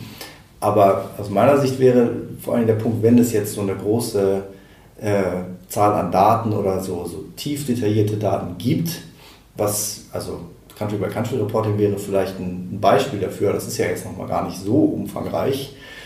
Ähm, da wäre aus meiner Sicht eher der Punkt, was wird denn dann daraus gemacht? Also welche Schlüsse werden daraus gezogen? Ist das nicht eigentlich in erheblichem Maße erklärungsbedürftig? Also beim Country by Country Reporting finde ich, ist das ziemlich offensichtlich. Das ist ganz gut, wenn man dann nochmal die Verrechnungspreisdokumentation dazu liest, ähm, weil sonst kommt man da vielleicht auf falsche Ideen. Ähm, und man muss das dann im Nachhinein besprechen sozusagen. Ne? Das wäre vielleicht ja mein Punkt dabei. Also Country by Country Reporting ist in der Tat ein gefährlicher Punkt, weil durch die Gleichartigkeit der Daten äh, ein Gefühl von Richtigkeit entsteht, mhm. ähm, das eigentlich diese Daten, diesen Daten nicht anheim ist. Ähm, so ein Country by Country Report ähm, geht immer irgendwie davon aus, dass ich sozusagen eine richtige Zahl habe mhm. und dahinter dann auch all diese Daten richtig sind. Es gibt aber keine richtige Zahl ähm, und äh, in den jeweiligen Ländern ist die Situation auch unterschiedlich. Mhm. Und es ist schon ganz schwer zu sagen, was ist jetzt der richtige Umsatz, welchem Land ist der dem zuzuordnen. Und ist das schon Umsatz oder ist das noch kein Umsatz? Ähm, und insofern gibt es da ganz, ganz viele Annahmen, die dahinter stehen, ähm, mit ganz unterschiedlichen Blickwinkeln und am Schluss steht da einfach so ein Zahlen ähm, da, das ein, einen Anspruch an Richtigkeit suggeriert, dass diese Zahlen nie leisten können. Ja. Ähm, und der zweite Punkt ist natürlich, dass diese, dieser Country-by-Country-Report dann von sehr, sehr vielen Staaten gleichzeitig gelesen wird die alle mit einem gewissen Eigeninteresse da drauf schauen mhm. und auch die Dinge im Zweifel überinterpretieren oder Vermutungen anstellen mhm. oder was, was Spekulatives. Weshalb wir ja auch ähm, international jetzt immer mehr Risikoanalyseverfahren haben, also Schlagwort ICAP, Schlagwort ETACA, mhm. ähm, die alle erkannt haben, dass man über so einen Country-by-Country-Report am besten reden sollte miteinander. Mhm. Und auch zwischen den Staaten. Also nicht so das Unternehmen erklärt, natürlich muss das Unternehmen mit einbezogen werden, aber auch zwischen den Staaten äh, muss da eine Kommunikation stattfinden, um da äh, hinzukommen. Und ähm, deswegen glaube ich, dass diese Verfahren ein hohes Maß an Zukunft haben. Die sind noch viel zu aufwendig, weil noch viel zu wenig Erfahrung mhm. an der Stelle ähm, da ist. Ähm, und ähm, die, die Staaten auch noch zu unterschiedlich rangehen. Aber wir haben da schon große Schritte gemacht. Und ähm, an dieser Stelle wird das sich weiterentwickeln in meinen Augen. Ja, das Verfahren wird weiter verbessert werden. Aber das wird die Zukunft sein, dass man in einem ganz frühen Stadium versucht, multilateral zu kommunizieren. Mhm. Das ist ja das Wesen des ICAP. Mhm. Ähm, und dass man an dieser Stelle sagt, gut, um diese Geschwindigkeit zu erreichen, muss ich auf irgendwas verzichten. Mhm. Und äh, man verzichtet sozusagen auf zwei Dinge. Zum einen bei jedem Staat auf ein bisschen Genauigkeit, die er bisher angenommen hat. Mhm. Und auf der Seite gegenüber den Unternehmen, dass man sagt, dieses Maß an Rechtssicherheit, also die Original Made in Germany Rechtssicherheit, das ist bombenfest und da kannst du bis zum Verfassungsgericht rennen, um das schützen zu lassen, dass das nicht leistbar ist in den Geschwindigkeiten, in denen wir agieren müssen. Mhm. Deswegen ist ja dieses ICAP, dieses A, das bedeutet ja Assurance. Ja. ja, was irgendwie wie so Versicherung klingt, äh, aber offensichtlich keine Versicherung meint.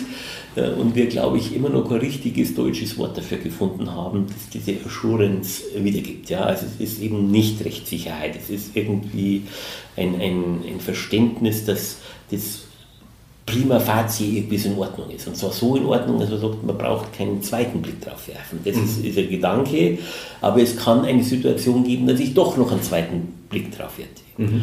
Und ähm, wir haben international das begonnen mit lauter so Low-Risk-Ebenen.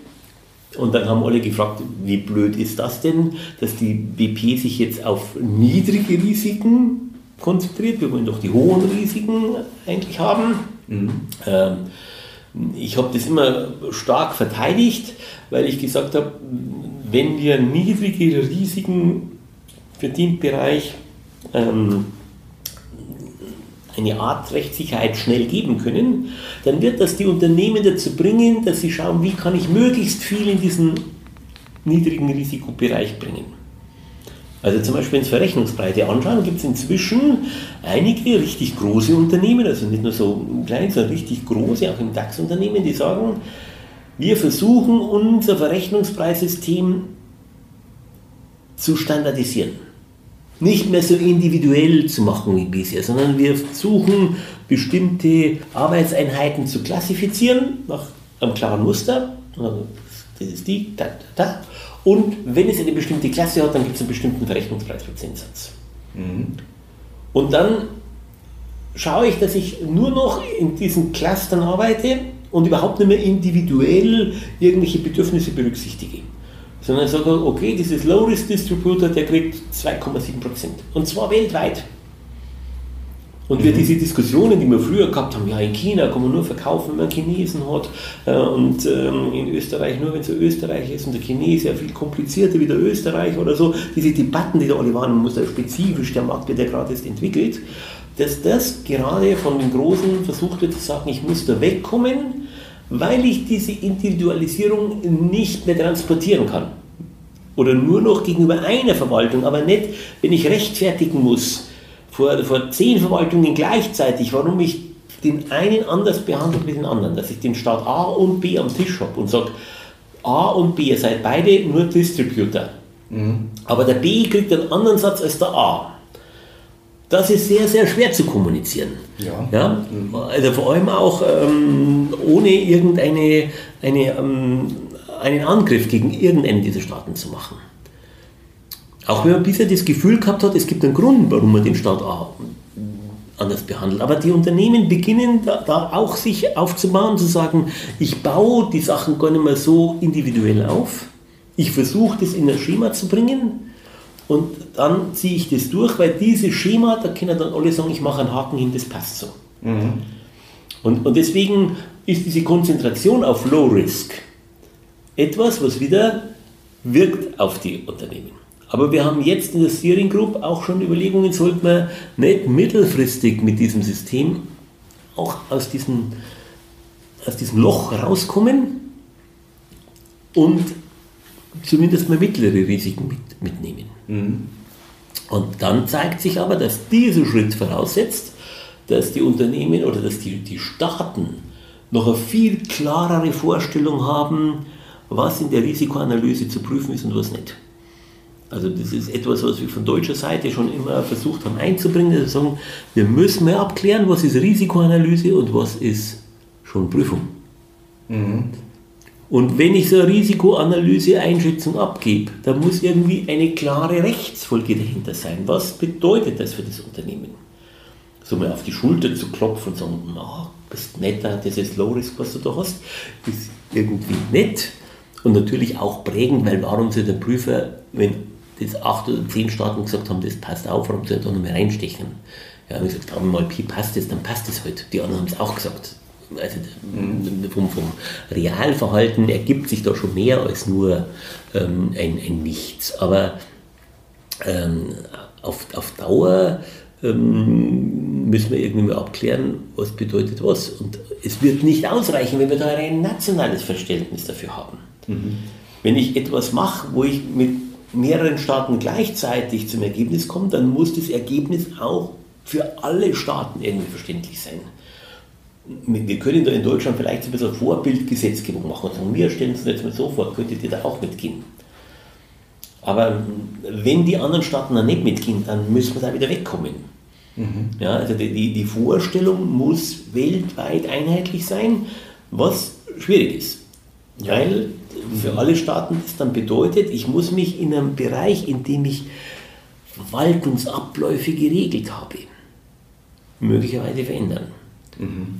Und äh, das geht ziemlich tief ins Fleisch hinein.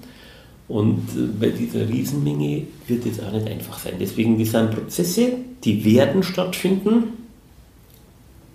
aber sie werden Zeit brauchen.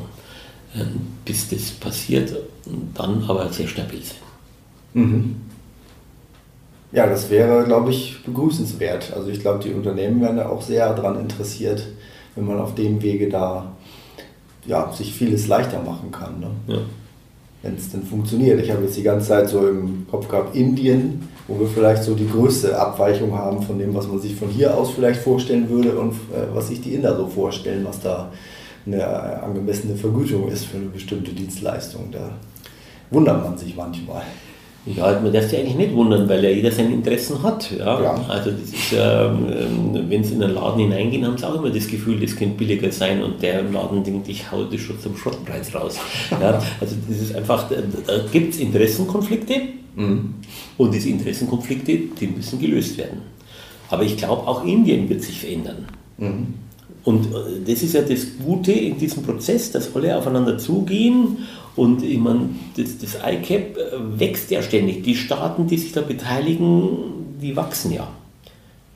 Und man merkt aber jetzt auch schon, in diesem gewachsenen Kommuni wird dann die Kommunikation auch schon schwieriger, als wenn man erstmal so einen verschworenen Haufen hat, die da alle mal mitmachen und sagen, wir wollen da dabei sein. Sondern wenn die anderen kommen, so, okay, wir machen das auch mal, mhm.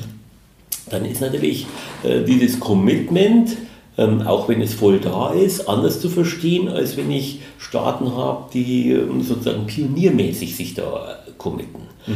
Ähm, und manchmal entstehen da auch Fehler, wo man denkt, ups, ähm, da müssen wir jetzt mal nacharbeiten, weil mit den anderen Staaten hat man da überhaupt nicht überprüfen können, ob das und das vorhanden ist. Und mit, mit neuen Staaten, die haben da einfach noch ein anderes Verständnis, weil sie kommen aus einer anderen Welt raus.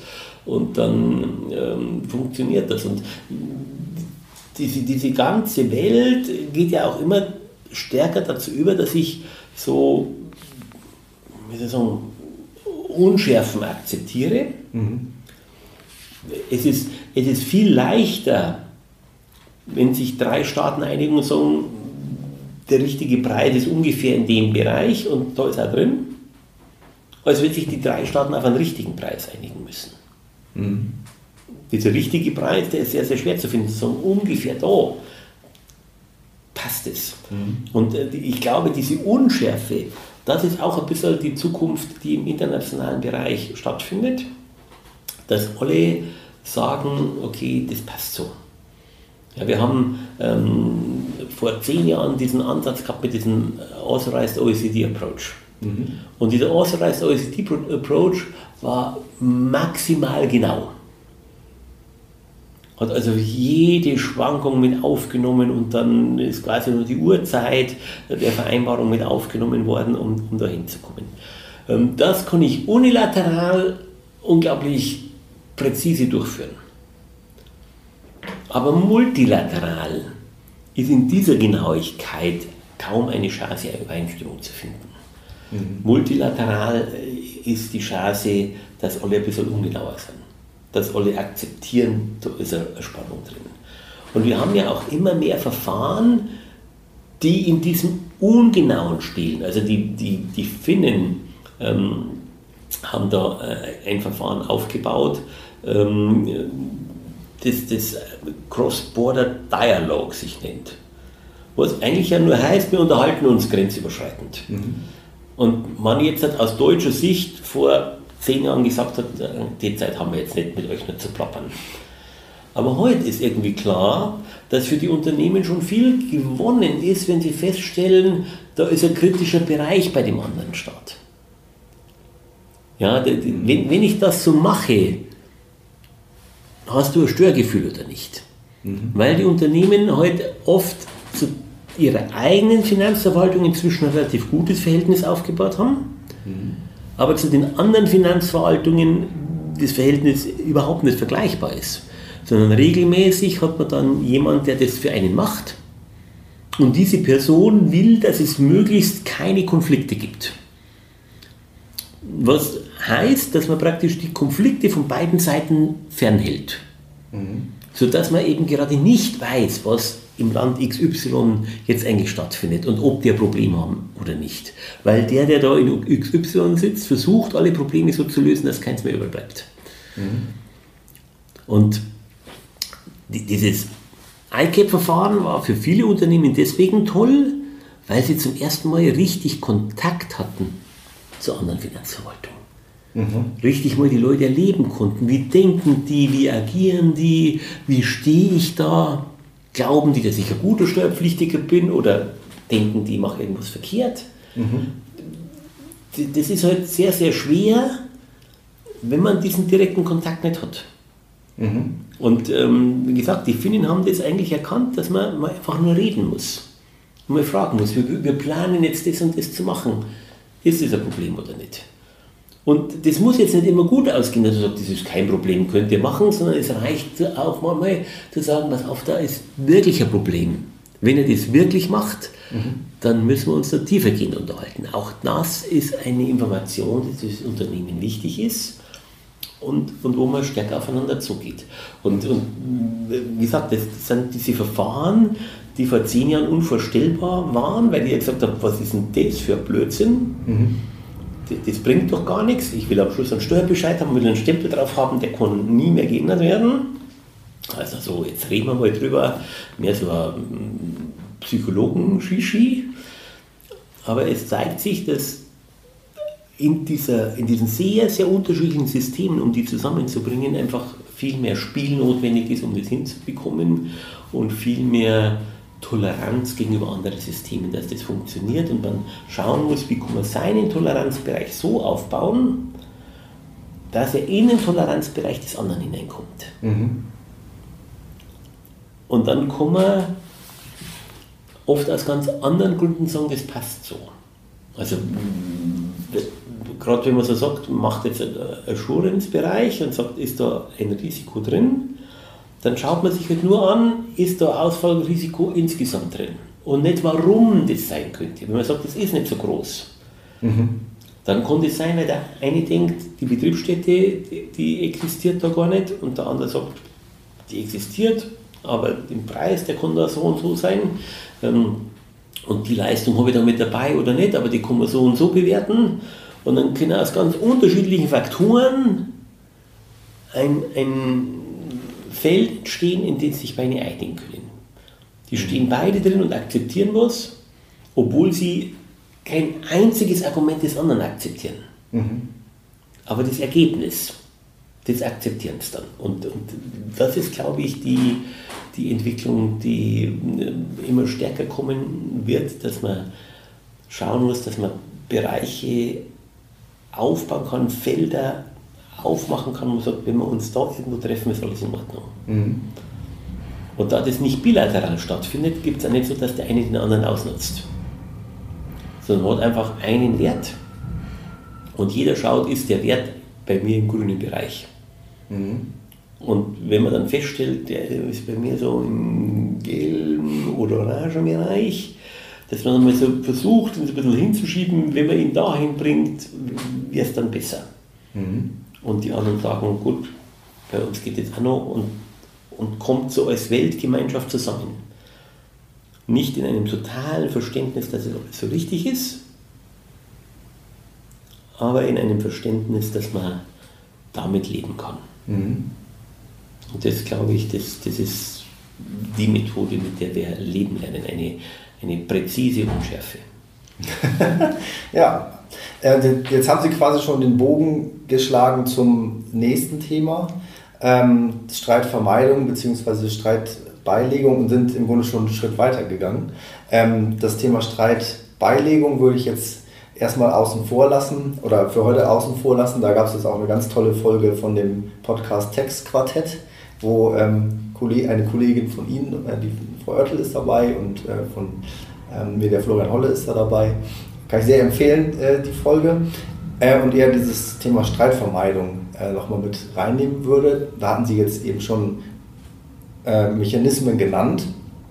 Man konnte aber auch neulich von Ihnen lesen ähm, eine sehr skeptische Einschätzung zu APA-Verfahren. Ähm, ich habe das gelesen von Kollegen, ähm, das war glaube ich aus einer amerikanischen, ähm, ja, wie ein Newsletter oder so, wo sie da zitiert wurden. Da wurde erst gesagt, es wurden deutlich mehr APAs geschlossen zwischen den USA und Deutschland und dann wurden sie eben zitiert und, und haben, glaube ich, sinngemäß gesagt, also das erste A können wir streichen, äh, so advanced oder advanced äh, ist das vielleicht gar nicht.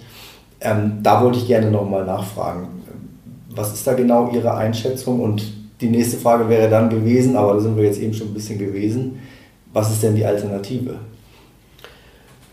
Gut, ich spanne jetzt den Bogen trotzdem mal von, von der Streitbeilegung weg, damit man, damit man das ähm, sehen kann, wo das Problem ist und warum ähm, APA, glaube ich, nicht so erfolgreich geworden sind, wie, man, wie sie ursprünglich mal gedacht waren. Mhm. Ähm, der Punkt der Streitbeilegung ist, dass eine Streitbeilegung eine Lose-Lose-Situation ist. Ich habe zwei Staaten, die beide eine Auffassung haben, wie die richtige Steuer wäre bei ihnen. Mhm. Und es führt zur Doppelbesteuerung. Und das heißt, wenn die sich jetzt treffen, dann verliert mindestens einer, im Regelfall beide. Ja, also beide kommen wohin, sie treffen sich und nachher sagt jeder, Mist, jetzt aber weniger wie vorher. Weil das, beide was abgeben müssen. Ganz genau, das ist eine Lose-Lose-Situation. Fürs Unternehmen wäre es ja umgekehrt eigentlich. Ja, das Unternehmen, also ich sage Gott sei Dank, ich bin da raus, ja, aber mhm. jetzt grundsätzlich von den Staaten aus ist es eine Lose-Lose-Situation. Ja. Und das Gegenstück dazu ist, wenn ich einen, einen Joint Audit mache mhm. und ich komme gemeinsam zu einem einer Sachverhaltsermittlung und bin gemeinsam überzeugt, so ist es richtig. Und dann habe ich eine Aufteilung der, der Besteuerungssubstanz mit sehr viel Vertrauen, dass das alles richtig ist, sodass jeder das Gefühl hat, das ist wirklich meins und der andere akzeptiert das auch. Das mhm. ist sozusagen der, der Gegensatz. Mhm. Und Jetzt befinden wir uns aber in einem Umfeld, wo alles ein bisschen schwierig ist und deswegen ist das Problem mit den APA, dass das APA sehr, sehr nah an der Streitvermeidung, äh, an der Streitbeilegung orientiert ist. Mhm. Mit dem Ergebnis, dass sehr viele Mechanismen dort äh, vorhanden sind, ich äh, absolute Rechtssicherheit bekomme und diese absolute Rechtssicherheit jetzt für die Zukunft auch noch gelten soll.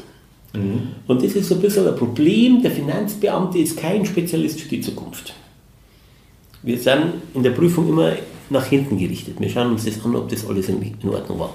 Mhm. Was jetzt da in drei, vier Jahren passiert, ob das richtig ist, da gibt es wenig Experience, wie man das so neudeutsch sagt. Mhm. Ähm, und äh, deswegen sind die Verfahren schwierig.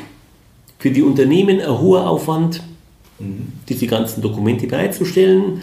Ähm, bei beiden Finanzverwaltungen ein, ein zögerliches Herangehen und, und Abchecken, damit man ja nicht irgendwas hergibt, was man vielleicht doch noch bekommen könnte, weil es eben in dieser Genauigkeit ist. Sie sehen halt alles ganz, ganz genau, dass immer jeden Fehler, der da drin ist. Mhm. Deswegen brauchen diese APAs viel zu lange. Ja, das liegt jetzt nicht an den Leuten, sondern einfach an der Struktur, wie das aufgesetzt ist. Mhm. Ja, und jetzt mit dem A, das ist halt so ein Punkt, dass ich einfach ganz viele Verfahren ähm, nicht mehr im Voraus gehen. Also ich habe mal das so witzig gesagt, weil wir kein Spezialist für die Zukunft ist, machen wir beim APA das so, dass wir warten, bis die Zukunft in der Vergangenheit ist und schon können wir wieder gewohnt agieren. Aber damit verliert sich das Ganze natürlich. Und zur APA schafft auch wenig Vertrauen, weil es einfach so eine Konfliktsituation ist. Mhm. Ja, man, man, will an der Stelle, man handelt was aus, auch mit einer Genauigkeit, wo jeder das Gefühl hat, ich verliere was, weil jeder seine Auffassung komplett darstellen muss und deswegen irgendwas hergibt. Mhm. Ja, das ist eine ganz andere Situation als in einem ICAP-Verfahren, wo ich sage, irgendwo passt. Ja, mhm. Als zu sagen, der, der Preis berechnet sich genau auf so und so viel. Für dieses Stück 3,25 Euro.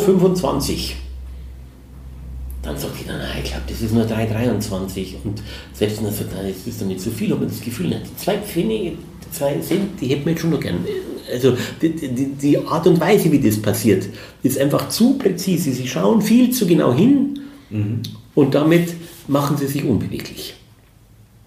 Und äh, der Vorgang von dem, von dem Joint Audit, das aus meiner Sicht für die lange Sicht das absolut beste Verfahren ist, haben Sie einen Punkt, dass Sie eben gemeinsam draufschauen und nicht so abstrakt mit Systemen und dogmatisch irgendwas feststellen, sondern gemeinsam den Sachverhalt genau betrachten von den Leuten, die Spezialisten im Sachverhalt sind mhm. und sich dann auch darauf einigen können, wie das funktioniert. Und ich habe zwei Personen, die ziemlich gleiche Betrachtungsweisen haben. Die Betriebsprüfer sind sehr, sehr ähnlich weltweit, mhm. weil die in einem ähnlichen Umfeld arbeiten immer so ein bisschen toxisch, immer ein bisschen diplomatisch, immer ein bisschen verhandelnd, drohend, ergebnisorientiert.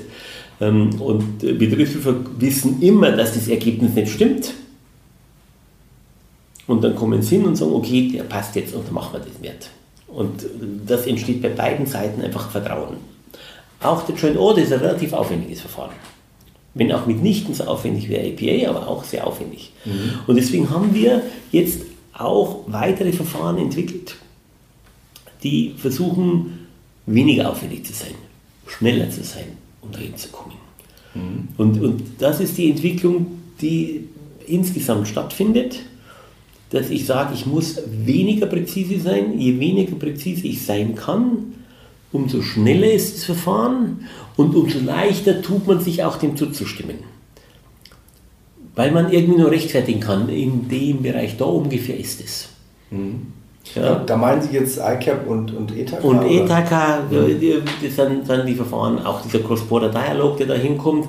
Und wie gesagt, die Joint Audits, die, die kann man auch damit reinnehmen, weil die Joint Audits einen Kenntnisbereich haben und sozusagen ähm, diese, diese Unschärfe auf einem klaren Bereich macht, aber äh, Joint Audits haben den Nachteil, auch das ist ein Nachteil der APA, die sind bilateral.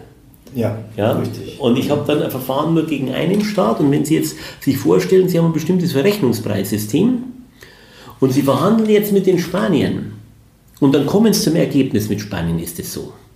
Und jetzt verhandeln Sie mit den Italienern, mhm. dann ist es sehr, sehr, sehr schwer, weil sie können eigentlich kein anderes System gegenüber den Italienern machen als wie den Spaniern. Gleichzeitig haben die Italiener keine Lust, sich von den Spaniern sagen zu lassen, wie der Preis mit Italien sein soll. Mhm. Und das macht es schwierig. Weil wenn sie jetzt gegen Italien einen anderen Preis haben, dann sagen die Spanier, den hätten wir auch gern. Mhm. Und, und damit durch, durch dieses Bilaterale, was eigentlich multilateral aufgebaut sein müsste, ähm, kommt man immer in Schwierigkeiten.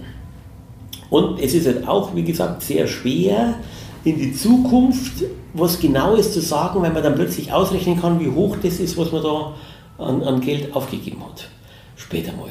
Und vorher weiß man, es kann irgendwo da drin sein. Während diese ungenauen Verfahren sagen, okay, das passt so, die Doppelbesteuerung ist, ist herbeigeführt, irgendwo, irgendwie läuft es schon. Und das Ungenaue hat auch gegenüber dem APA den Vorteil, das kann ich besser korrigieren. Mhm. Ja, beim APA legen sie sich fest. Die Disclaimer sind schwach. Bei dem ICAP sagen sie hm, ungefähr so. Und wenn dann wirklich was daherkommt, was ist, dann komme ich da auch leichter weg. Und damit können sie sich besser festlegen. Ja, wenn, wenn, wenn wir jetzt einen Termin ausmachen und wir sagen, ja, den Termin, den machen wir im Mitte September aus, mhm. dann können Sie sich da jetzt in dem Gespräch leichter festlegen, als wenn ich sage, 15. September 9.30 Uhr München. Ja, wenn, wenn ich Letzteres von Ihnen haben will, dann würden Sie sich jetzt schwer tun. Dann müssten Sie sofort irgendwo danach schauen, was in, dem, in Ihrem Zeitplan drin ist. Wenn ich sage, Richter, wir treffen uns Mitte September, reden wir drüber. Mhm. Dann können Sie jetzt einfach sagen, ja, das machen wir.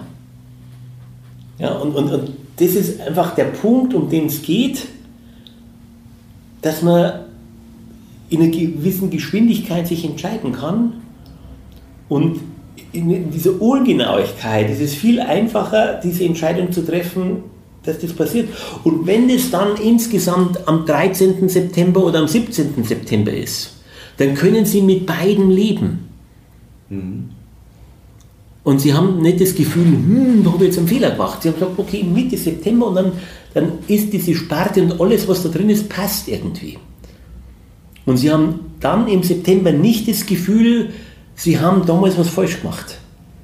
Mhm. Wenn, wenn wir jetzt den Zeitpunkt haben, dann, dann reden wir nochmal im, im ähm, Ende Juli drüber, ob es nicht vielleicht noch besser wäre. Und dann sagen sie, im August mir ist jetzt da was dazwischen gekommen, können wir es da hinten hinschieben. Und sie sind die ganze Zeit am Rumschieben an irgendwas, weil sie etwas planen, was sie so gar nicht sagen können. In dieser Ungenauigkeit steckt Geschwindigkeit und Freiheit. Und sie haben auch nicht das Gefühl, irgendjemand anders benachteiligt zu haben. Und, und, und diese menschliche Variante, die ist in diesen Verfahren drin. Und deswegen werden sich diese Verfahren auf Dauer durchsetzen, weil sie allen diesen Freiheiten geben. Und wenn wirklich irgendwas ist, dann kann man es korrigieren. Mhm. Umgekehrt, also ich bringe immer das, das, den, das Beispiel vom gotischen Schlussstein. Mhm. Ja, also die gotischen Bögen sind immer so, dass das eigentlich lauter Steine waren, die alle runtergefallen wären. Dann haben wir die so zusammengetan und dann haben wir oben diesen Schlussstein gemacht. Der hat den Druck ausgeübt, dass, obwohl die nicht vermörtelt waren, das alles aufgebaut hat. Und jetzt war das Lustige, dass je mehr sie da oben drauf gebaut hat, umso stabiler ist die Konstruktion geworden, weil die, die ganze Stabilität ja durch diesen Druck gelebt hat. Mhm. Und genauso ist es mit diesem ICAP-Verfahren. Das ist zwar relativ ungenau, dass man sagt, das passt so, aber wenn sich acht Staaten geeinigt haben, das passt so, dann tut sich schon ein Staat extrem schwer zu sagen, ich glaube, das passt nicht mehr. Da muss mhm. schon relativ großer Aufwand entstanden sein oder Abweichung oder wenn ich daraus will, weil ich muss jetzt sieben Staaten erklären, warum ich nicht mehr daran festhalten will. Und es wird sogar noch weiter, weil wenn jetzt ein Staat, der da gar nicht dabei war, kommt und sagt, ich habe da ganz andere Idee, dann sagen du, pass auf, acht Staaten haben gesagt, das passt so und du meinst jetzt, das passt nicht so. Mhm. Dann brauchst du gutes Argument dafür. Mhm. Eine sehr gute Lage. Dieses allgemeine Gefühl, ich fühle mich da benachteiligt, das reicht nicht mehr aus. Das heißt, dieses Unscharfe, das bekommt eine Stabilität die dramatisch ist. Und das, glaube ich, ist auf Dauer mehr als diese präzise Bestimmung, die ich im APA auch wieder brauche. Mhm. Ich meine, jetzt könnte man vielleicht sagen, dadurch, dass man da Freiheiten vielleicht hat, die einem am Anfang die Entscheidungsfindung da erleichtern, hat man vielleicht später das Risiko, dass dann doch nochmal jemand abweicht, oder? Wie gesagt, ich glaube, es ist eher umgekehrt. Dadurch, dass sich mhm. alle darauf einigen können und, und das so ein grober Rahmen ist, jeder weiß, ich habe mich nicht auf einen präzisen Wert geeinigt, ich habe gesagt, das kann ich nur akzeptieren, mhm.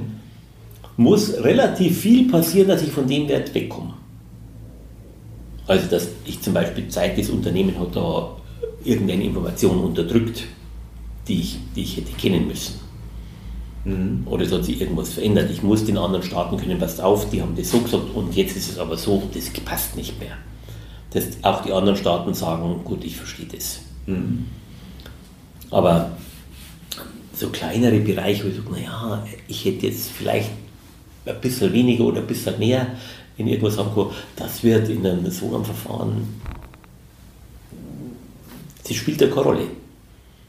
Und wie gesagt, es ist auch so, dass der, der das gesagt hat, ich einige mit auf den Wert, weiß, dass da Unschärfe drin ist und auch mit, dann mit einer Abweichung viel besser leben kann. Mhm. Während im APA legen sie sich auf etwas ganz genau fest und dann können sie auch nicht mit einem halben Promille Abweichung dann noch leben. Mhm. Wenn Sie sagen, der Verrechnungspreis ist 2,73 Prozent, und jetzt kommt er raus, der hat aber 2,78% genommen. Hat uns nie im Leben 2,73, da haben wir uns darauf geeinigt.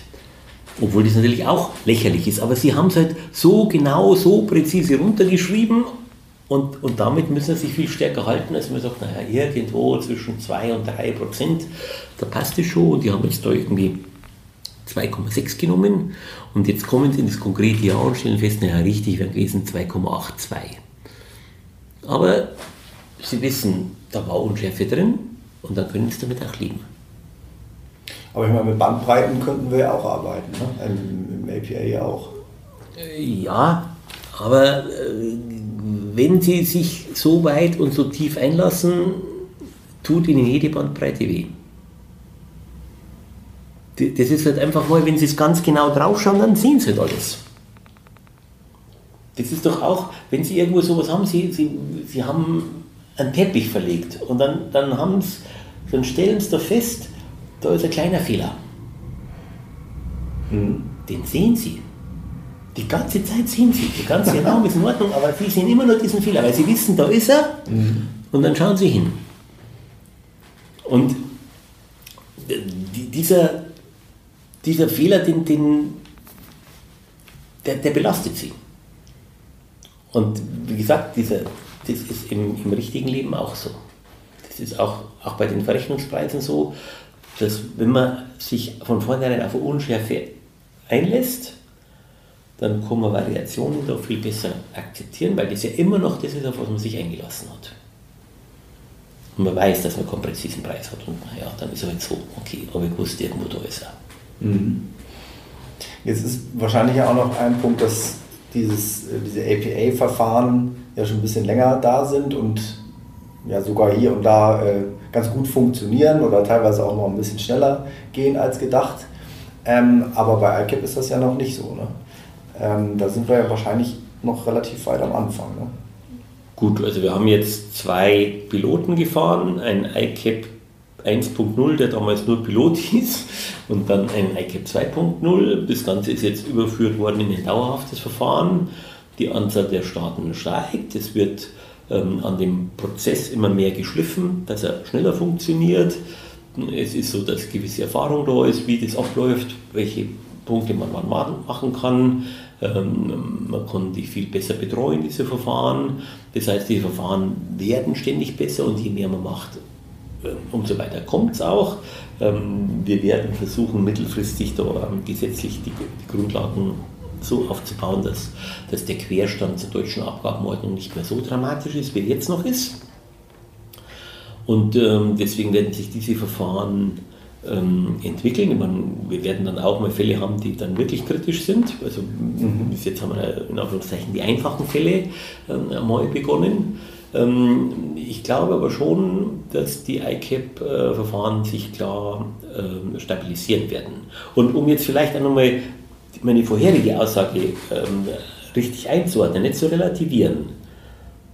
Ich sage nicht, wir werden irgendwann mal keine Verständigungsverfahren haben oder keine Arbitration-Verfahren oder keine APA mehr. Ich glaube, wir werden einfach eine viel breitere Werkzeugkiste haben mhm. und, und werden damit das jeweilig richtige Medium finden.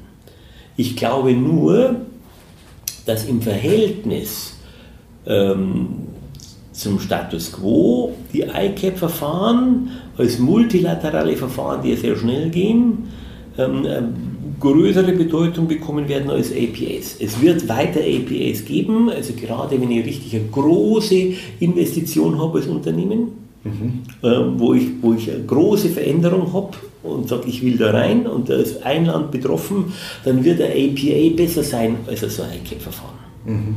um, um das hinzubekommen. Oder auch wenn, wenn die wirklichen Wirkungen zwischen zwei Staaten stattfinden. Ja. Dann ist also APA bestimmt ein sehr präzises Instrument. Mhm. Es wird auch weiter Streit, ähm, Schlichtungsverfahren geben, wenn ich eine Situation habe, die ich vorher so nicht berücksichtigt hatte und, und dann wird etwas festgesetzt und dann entsteht eine Doppelbesteuerung und dann wird man sich einigen müssen, weil es gibt natürlich auch dogmatische Unterschiede zwischen den Staaten die man nicht alle in so ungefähr liegt es runterdrücken kann, sondern es wird immer wieder so Präzisierungen geben, ist das jetzt richtig und, und dann wird man da auf, uh, zum Ergebnis kommen.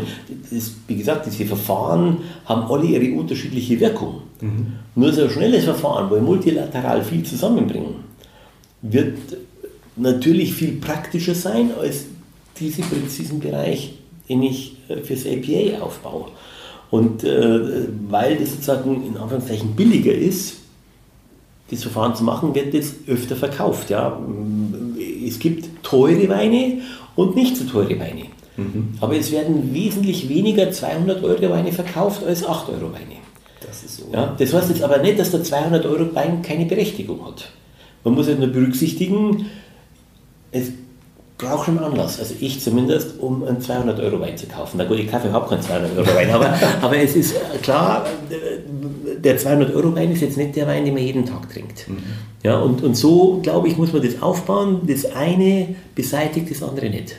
Sondern das ist alles ein, ein äh, Werkzeugkasten, der insgesamt übergeht und was wir heute brauchen, ist viel, viel mehr Methoden, miteinander zu kommunizieren, weil einfach die Globalisierung, egal ob jetzt Corona oder Ukraine-Krieg, ähm, die Globalisierung ist nicht mehr rückgängig machbar. Mhm. Und die wird weiter zunehmen und äh, das Steuerrecht bekommt immer mehr Bedeutung, auch weil wir das auch wollen. Also es ist so, dass äh, wir wollen, dass die Staaten viel mehr auf ihren eigenen Füßen stehen als auf Entwicklungshilfe. Mhm. Und dann müssen die natürlich auch an Steuereinnahmen kommen. Mhm. Und dann muss es so sein, äh, dass sie selber besteuern. Und wenn viel mehr Staaten besteuern, ist die Bedrohung einer Doppelbesteuerung groß. Und äh, dann werden wir Systeme brauchen, die da äh, funktionieren. Deswegen, wie gesagt, ich denke, das Steuerrecht wird mehr Bedeutung bekommen. Wir werden mehr ähm, Streitfälle haben. Issues. Mhm. Und deswegen werden wir mehr Instrumente brauchen, um damit umzugehen. Mhm. Und wir werden, weil die Quantität der Fälle stetig steigen wird, Instrumente brauchen, die wirklich schnell viel abarbeiten. Und das werden ähm, Streitbeilegungs- und äh, APAs nicht alleine leisten können. Mhm. Und deswegen, wie gesagt, ich bin nicht gegen diese Verfahren. Das ist, äh, ich werde immer falsch verstanden. Ich sehe diese Verfahren nicht in einem, einem Wettbewerb, dass sie sich gegenseitig ausschließen, mhm. sondern in einem kooperativen Zusammenspiel, ähm, das man letztlich ähm, braucht. Und wir werden all diese Instrumente entwickeln und ich glaube, dass wir auch noch eine Menge Instrumente bekommen werden, die wir uns heute noch gar nicht vorstellen können. Mhm. Da, da, da, ist noch viel Möglichkeit da. Das ist, der erste Schritt war mal wegzukommen von dieser totalen Rechtssicherheit. Das war für Deutschland ein sehr großer und schwerer Schritt, mhm. zu sagen, es gibt also etwas Lockereres, Leichtes. Aber das ist noch lange nicht das Ende der Fahnenstange. Und das muss jetzt auch nicht so wie, wie an einem Vektorstrahl mehr ähm, Rechtssicherheit dauert länger und weniger geht schneller und so, sondern das wird irgendwann mal zweidimensional werden und dann wird es irgendwann mal dreidimensional werden und äh, wir werden Verfahren bekommen, die wir uns heute noch gar nicht vorstellen können. Mhm. Also können wir uns nochmal verabreden, sozusagen, wenn es weitere Verfahren gibt dazu.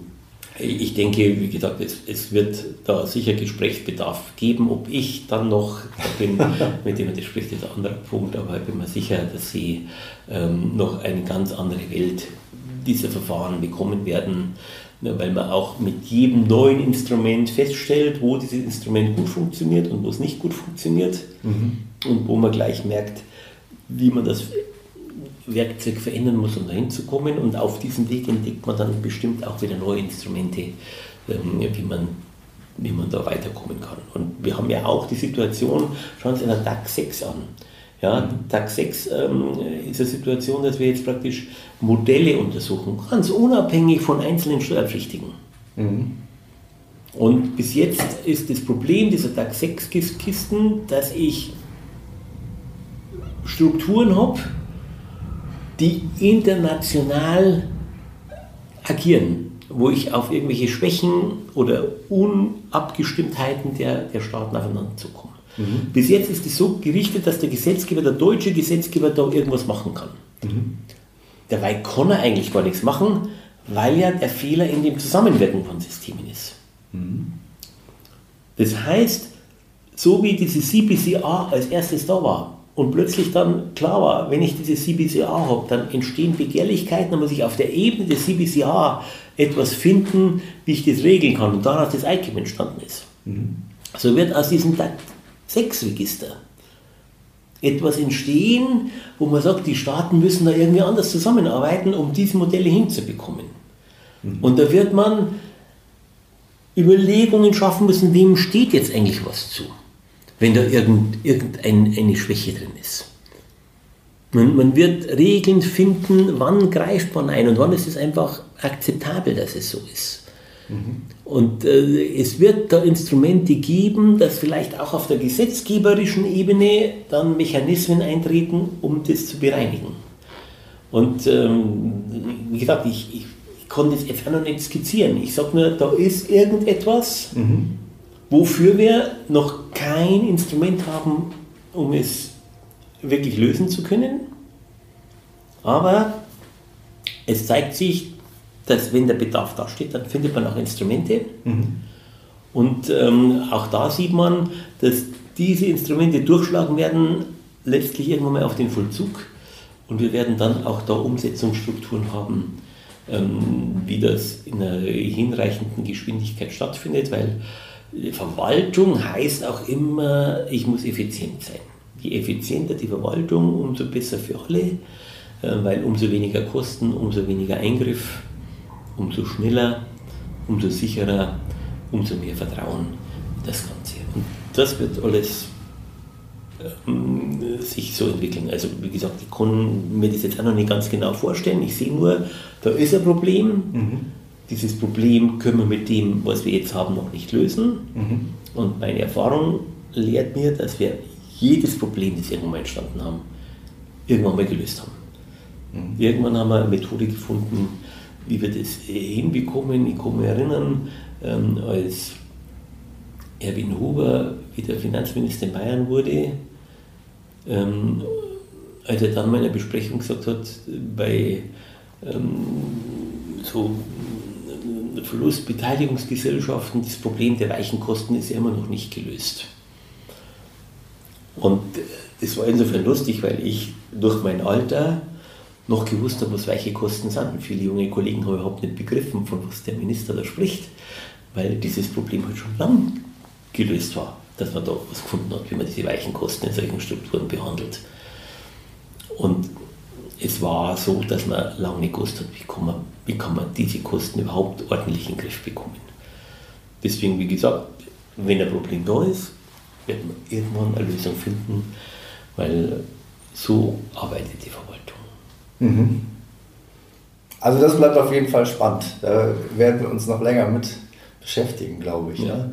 Ähm, jetzt sind wir zwar schon, äh, ich glaube, eine Stunde und 40 Minuten unterwegs, aber das ist jetzt auch schon egal, würde ich sagen. Wenn Sie noch ein bisschen Zeit haben, vielleicht können wir noch kurz einen Themenblock ähm, anschneiden, und zwar das Thema der Registerfälle, also der äh, beschränkten Steuerpflicht von nicht in Deutschland ansässigen ähm, Unternehmen ähm, in den Fällen, in denen die hier Rechte registriert haben. Das beschäftigt uns ja jetzt schon ja, über zwei Jahre eigentlich. Ähm, jetzt habe ich gerade am Wochenende mir mal diese Evaluation angeguckt vom BMF. Ähm, da, die ist ja relativ äh, lang, finde ich, und auch sind auch relativ viele kritische Punkte mit drin, habe ich den Eindruck. Aber die Frage ist äh, für mich natürlich, wie geht das weiter? Ähm, okay, also ich habe den Vorteil, dass ich im BMF nicht dafür zuständig bin und ich den Kollegen Schleithoff nicht beneide ähm, um, um diese Problematik. Ähm, deswegen ist vielleicht der eigentliche Einstieg, warum beschäftigt uns es erst seit zwei Jahren? Eine Vorschrift, ja. die äh, jetzt schon äh, fast 90 Jahre existiert. Mhm. Ähm, das ist vielleicht auch das Problem dieser Registerfälle. Ähm, und äh, ich denke, es gibt da zwei Punkte, die, die bedeutsam sind. Das eine ist, dass man durchaus verstehen kann, warum ähm, so eine Registrierung in Deutschland eine gewisse, ähm, einen Nexus zur deutschen Besteuerung herstellt, ähm, sodass die Regelung jetzt nicht für sich, von sich aus vollkommen blödsinnig ist, sondern sie ist da. Wenn man auch, als sie eingeführt wurde, nie damit gerechnet hat, dass A, so viel registriert wird in Deutschland. Das ist ja auch so, dass eigentlich die, die Zivilrechtler, nicht die Steuerrechtler, diesen unglaublichen Schutz haben, das müssen wir überall schützen können und wird überall eingetragen, selbst äh, in Bereichen, wo wir es überhaupt nicht nutzen. Mhm. Ähm, und ähm, dann als äh, Steuerrechtler immer erst auf sowas zukommt, wenn das Problem irgendwie hochkocht. Also man löst ja nicht einfach irgendwelche Probleme, weil man denkt, man hat nichts zu tun, sondern mhm. einfach, wenn, wenn da ein, ein, ein Punkt ist und ähm, dann entwickelt sich das so auf. Ich denke, dass man inzwischen ähm, akzeptiert, dass das wirklich sehr, sehr, sehr schwer dauerhaft in den Griff zu bekommen ist. Ähm, weil äh, durch die Globalisierung sich Erweiterungen ergeben, die ziemlich groß sind. Ich glaube, wenn, dann kann das die Verwaltung nicht einfangen, das muss gesetzgebungstechnisch geregelt werden. Mhm. Ähm, und ich denke umgekehrt aber auch, dass ähm, inzwischen die Kenntnis über diese Fälle eine eine Größenordnung erreicht hat, dass man dafür eine Lösung finden wird. Was jetzt nicht heißt, dass da schon alle Probleme bereinigt ist. Da wird mit hohen Emotionen agiert und ähm, mit viel Verbitterung und ähm, von, von beiden Seiten ähm, mit der hohen Emotionalität auch äh, gearbeitet. Äh, und das liegt daran, dass beide Seiten Recht haben. ja, es, es ist so, das steht im Gesetz drin.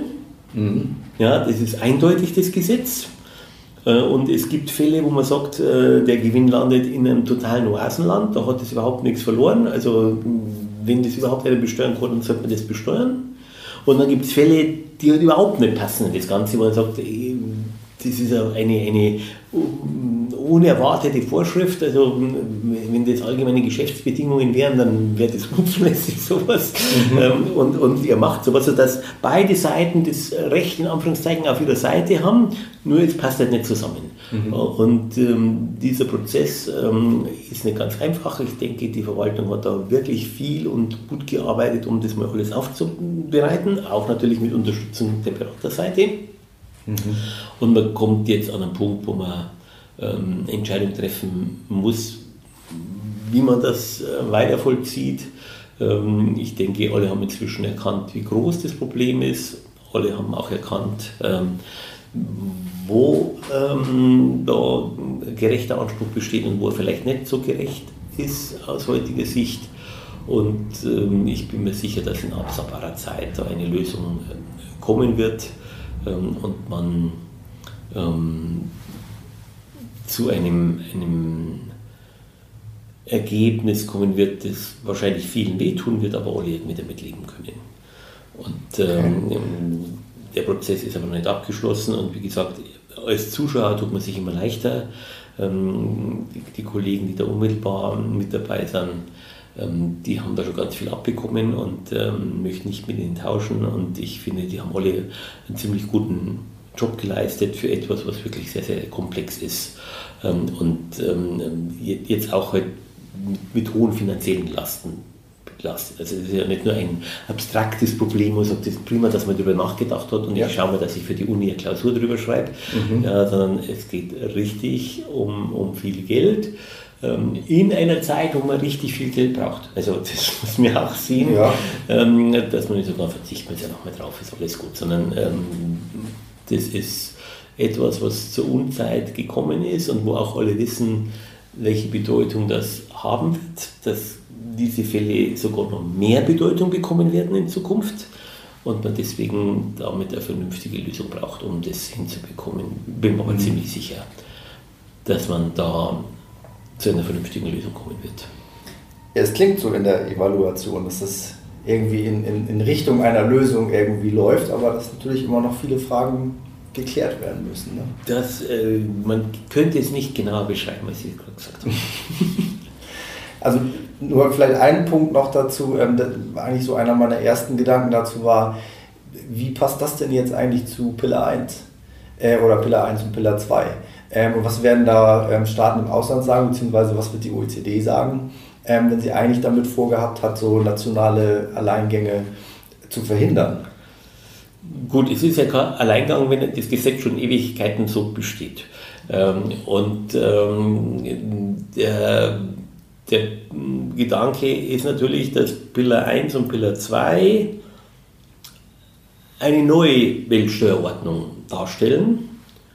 Und äh, der Gedanke einer beschränkten Steuerpflicht, die unilateral entsteht, ähm, in jedem Fall alte Weltsteuerordnung ist oder bestehende, vielleicht sollte man es so mal sagen. Mhm. Ähm, und wenn die neue Weltsteuerordnung jetzt nicht hergeht und sagt, ich schmeiße alles weg, sondern ich mache einfach ähm, Ergänzungen, Korrekturen an dem Ganzen, dann wird diese neue Weltsteuerordnung auch mit sowas wie mit Registerfällen arbeiten müssen. Das ist jetzt ein sehr deutsches Problem.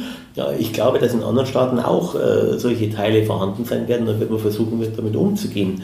Aber wenn Sie jetzt zum Beispiel den Pillar 1, also den Amount A mit aufbauen, dann ist ja der Amount A so, dass er erstmal die gesamte Ordnung nicht verändert, sondern auf der bestehenden Ordnung aufbaut und sagt, ich bringe darauf eine weitere Korrektur für bestimmten Bereich. Ähm, und das heißt, dass dieser Teil der neuen Weltsteuerordnung nicht den alten Teil der Weltsteuerordnung beseitigt, mhm. sondern vielmehr auf ihm aufbaut und sagt, da ist ein Fehler in der, in der alten Weltsteuerordnung und den korrigiere ich. Ja, also ich, ich denke, das war das, was wir vorher gesagt haben, wenn ich Dealing at Arms Length habe, dann habe ich natürlich für alle Wertschöpfungsfaktoren eine Einigung, was passiert aber mit dem Teil des Gewinns, der diesen Wertschöpfungsbeiträgen nicht unmittelbar zuordnenbar ist. Mhm. Und das ist ja auch der Ansatz, wo der Amount A derzeit diskutiert wird, dass ich mich um den Teil zumindest teilweise kümmere und sage, den kann man vielleicht dann nochmal anders verteilen.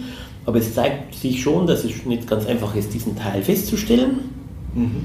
Und es zeigt sich auch, es ist nicht ganz einfach, den dann zu verteilen und einen Verteilungsmaßstab zu finden, ähm, mit, mit so vielen unterschiedlichen äh, Rechtsordnungen und, und Rechtskulturen, äh, als man das hat. Ich meine, wie gesagt, man ist da schon relativ weit gekommen ähm, und ich denke, in absehbarer Zeit wird, wird man dann sehen, wie das Ergebnis sein wird. Ähm, und ähm, die, die Grundstruktur ist aber dass die bestehende Rechtsordnung damit nicht vollkommen bereinigt wird, sondern einfach ein Addendum ähm, da hinzukommt äh, und wir an dieser Stelle ähm, unten weiter unsere üblichen Bereiche mit, mit aufbauen werden. Aber natürlich ähm, ist so ein überraschendes Aufploppen von etwas von lang da ist äh, sicher nicht so, dass die OECD vor Begeisterung mhm. äh, getanzt hat. Es ist prima, dass die Deutschen jetzt die Registerfälle äh, entdeckt haben. Ja. Okay. Prima, dann schauen wir auch da mal, was da noch kommt und dann können wir jetzt tatsächlich zum Abschluss kommen. Ähm, ich mache jetzt mal zwei Fragen draus ähm, abgeleitet aus denen, die wir sonst immer in, in Bewerbungsgesprächen stellen. Ähm, einmal Lieblingsbier und weil wir es schon hatten, äh, Lieblingswein. Welches wären da Ihre beiden? Gut, also Lieblingsbier ist jetzt relativ einfach. Ähm, als Münchner ähm, ist, ist klar der Augustiner Edelstoff mhm. ähm, und am besten aus dem Fass, nicht aus, dem, aus der Flasche. Mhm. Ähm, Wein ist wirklich, wirklich schwer, aber ich glaube immer noch, es ist ein, ein Amarone aus Valpolicella. Mhm. Ähm, Tendenz würde ich jetzt aktuell, glaube ich, sagen, äh, von Masi, ohne mich jetzt dann noch innerhalb dem noch weiter äh, mit aufzubauen. Aber bei den Amarone gibt es eigentlich fast nur gute Killereien, also zu sagen, da gibt es einen, der mir nicht schmeckt, mhm. ist, ist nicht da. Und vielleicht ähm, ist, ist Maß jetzt auch gerade wieder eine persönliche Erinnerung, die man an so einen Wein hat, mhm. warum der besonders gut schmeckt. Aber das heißt jetzt nicht, dass ich nur den habe, es gibt viele gute Weine. Ja. Okay. Vielen lieben Dank für Ihre Zeit und für das ausführliche Gespräch. Ähm, ja, ich sage bis zum nächsten Mal vielleicht. Ja. Und ja, herzlichen Dank. Hat Spaß gemacht. Danke. Mir auch. Danke.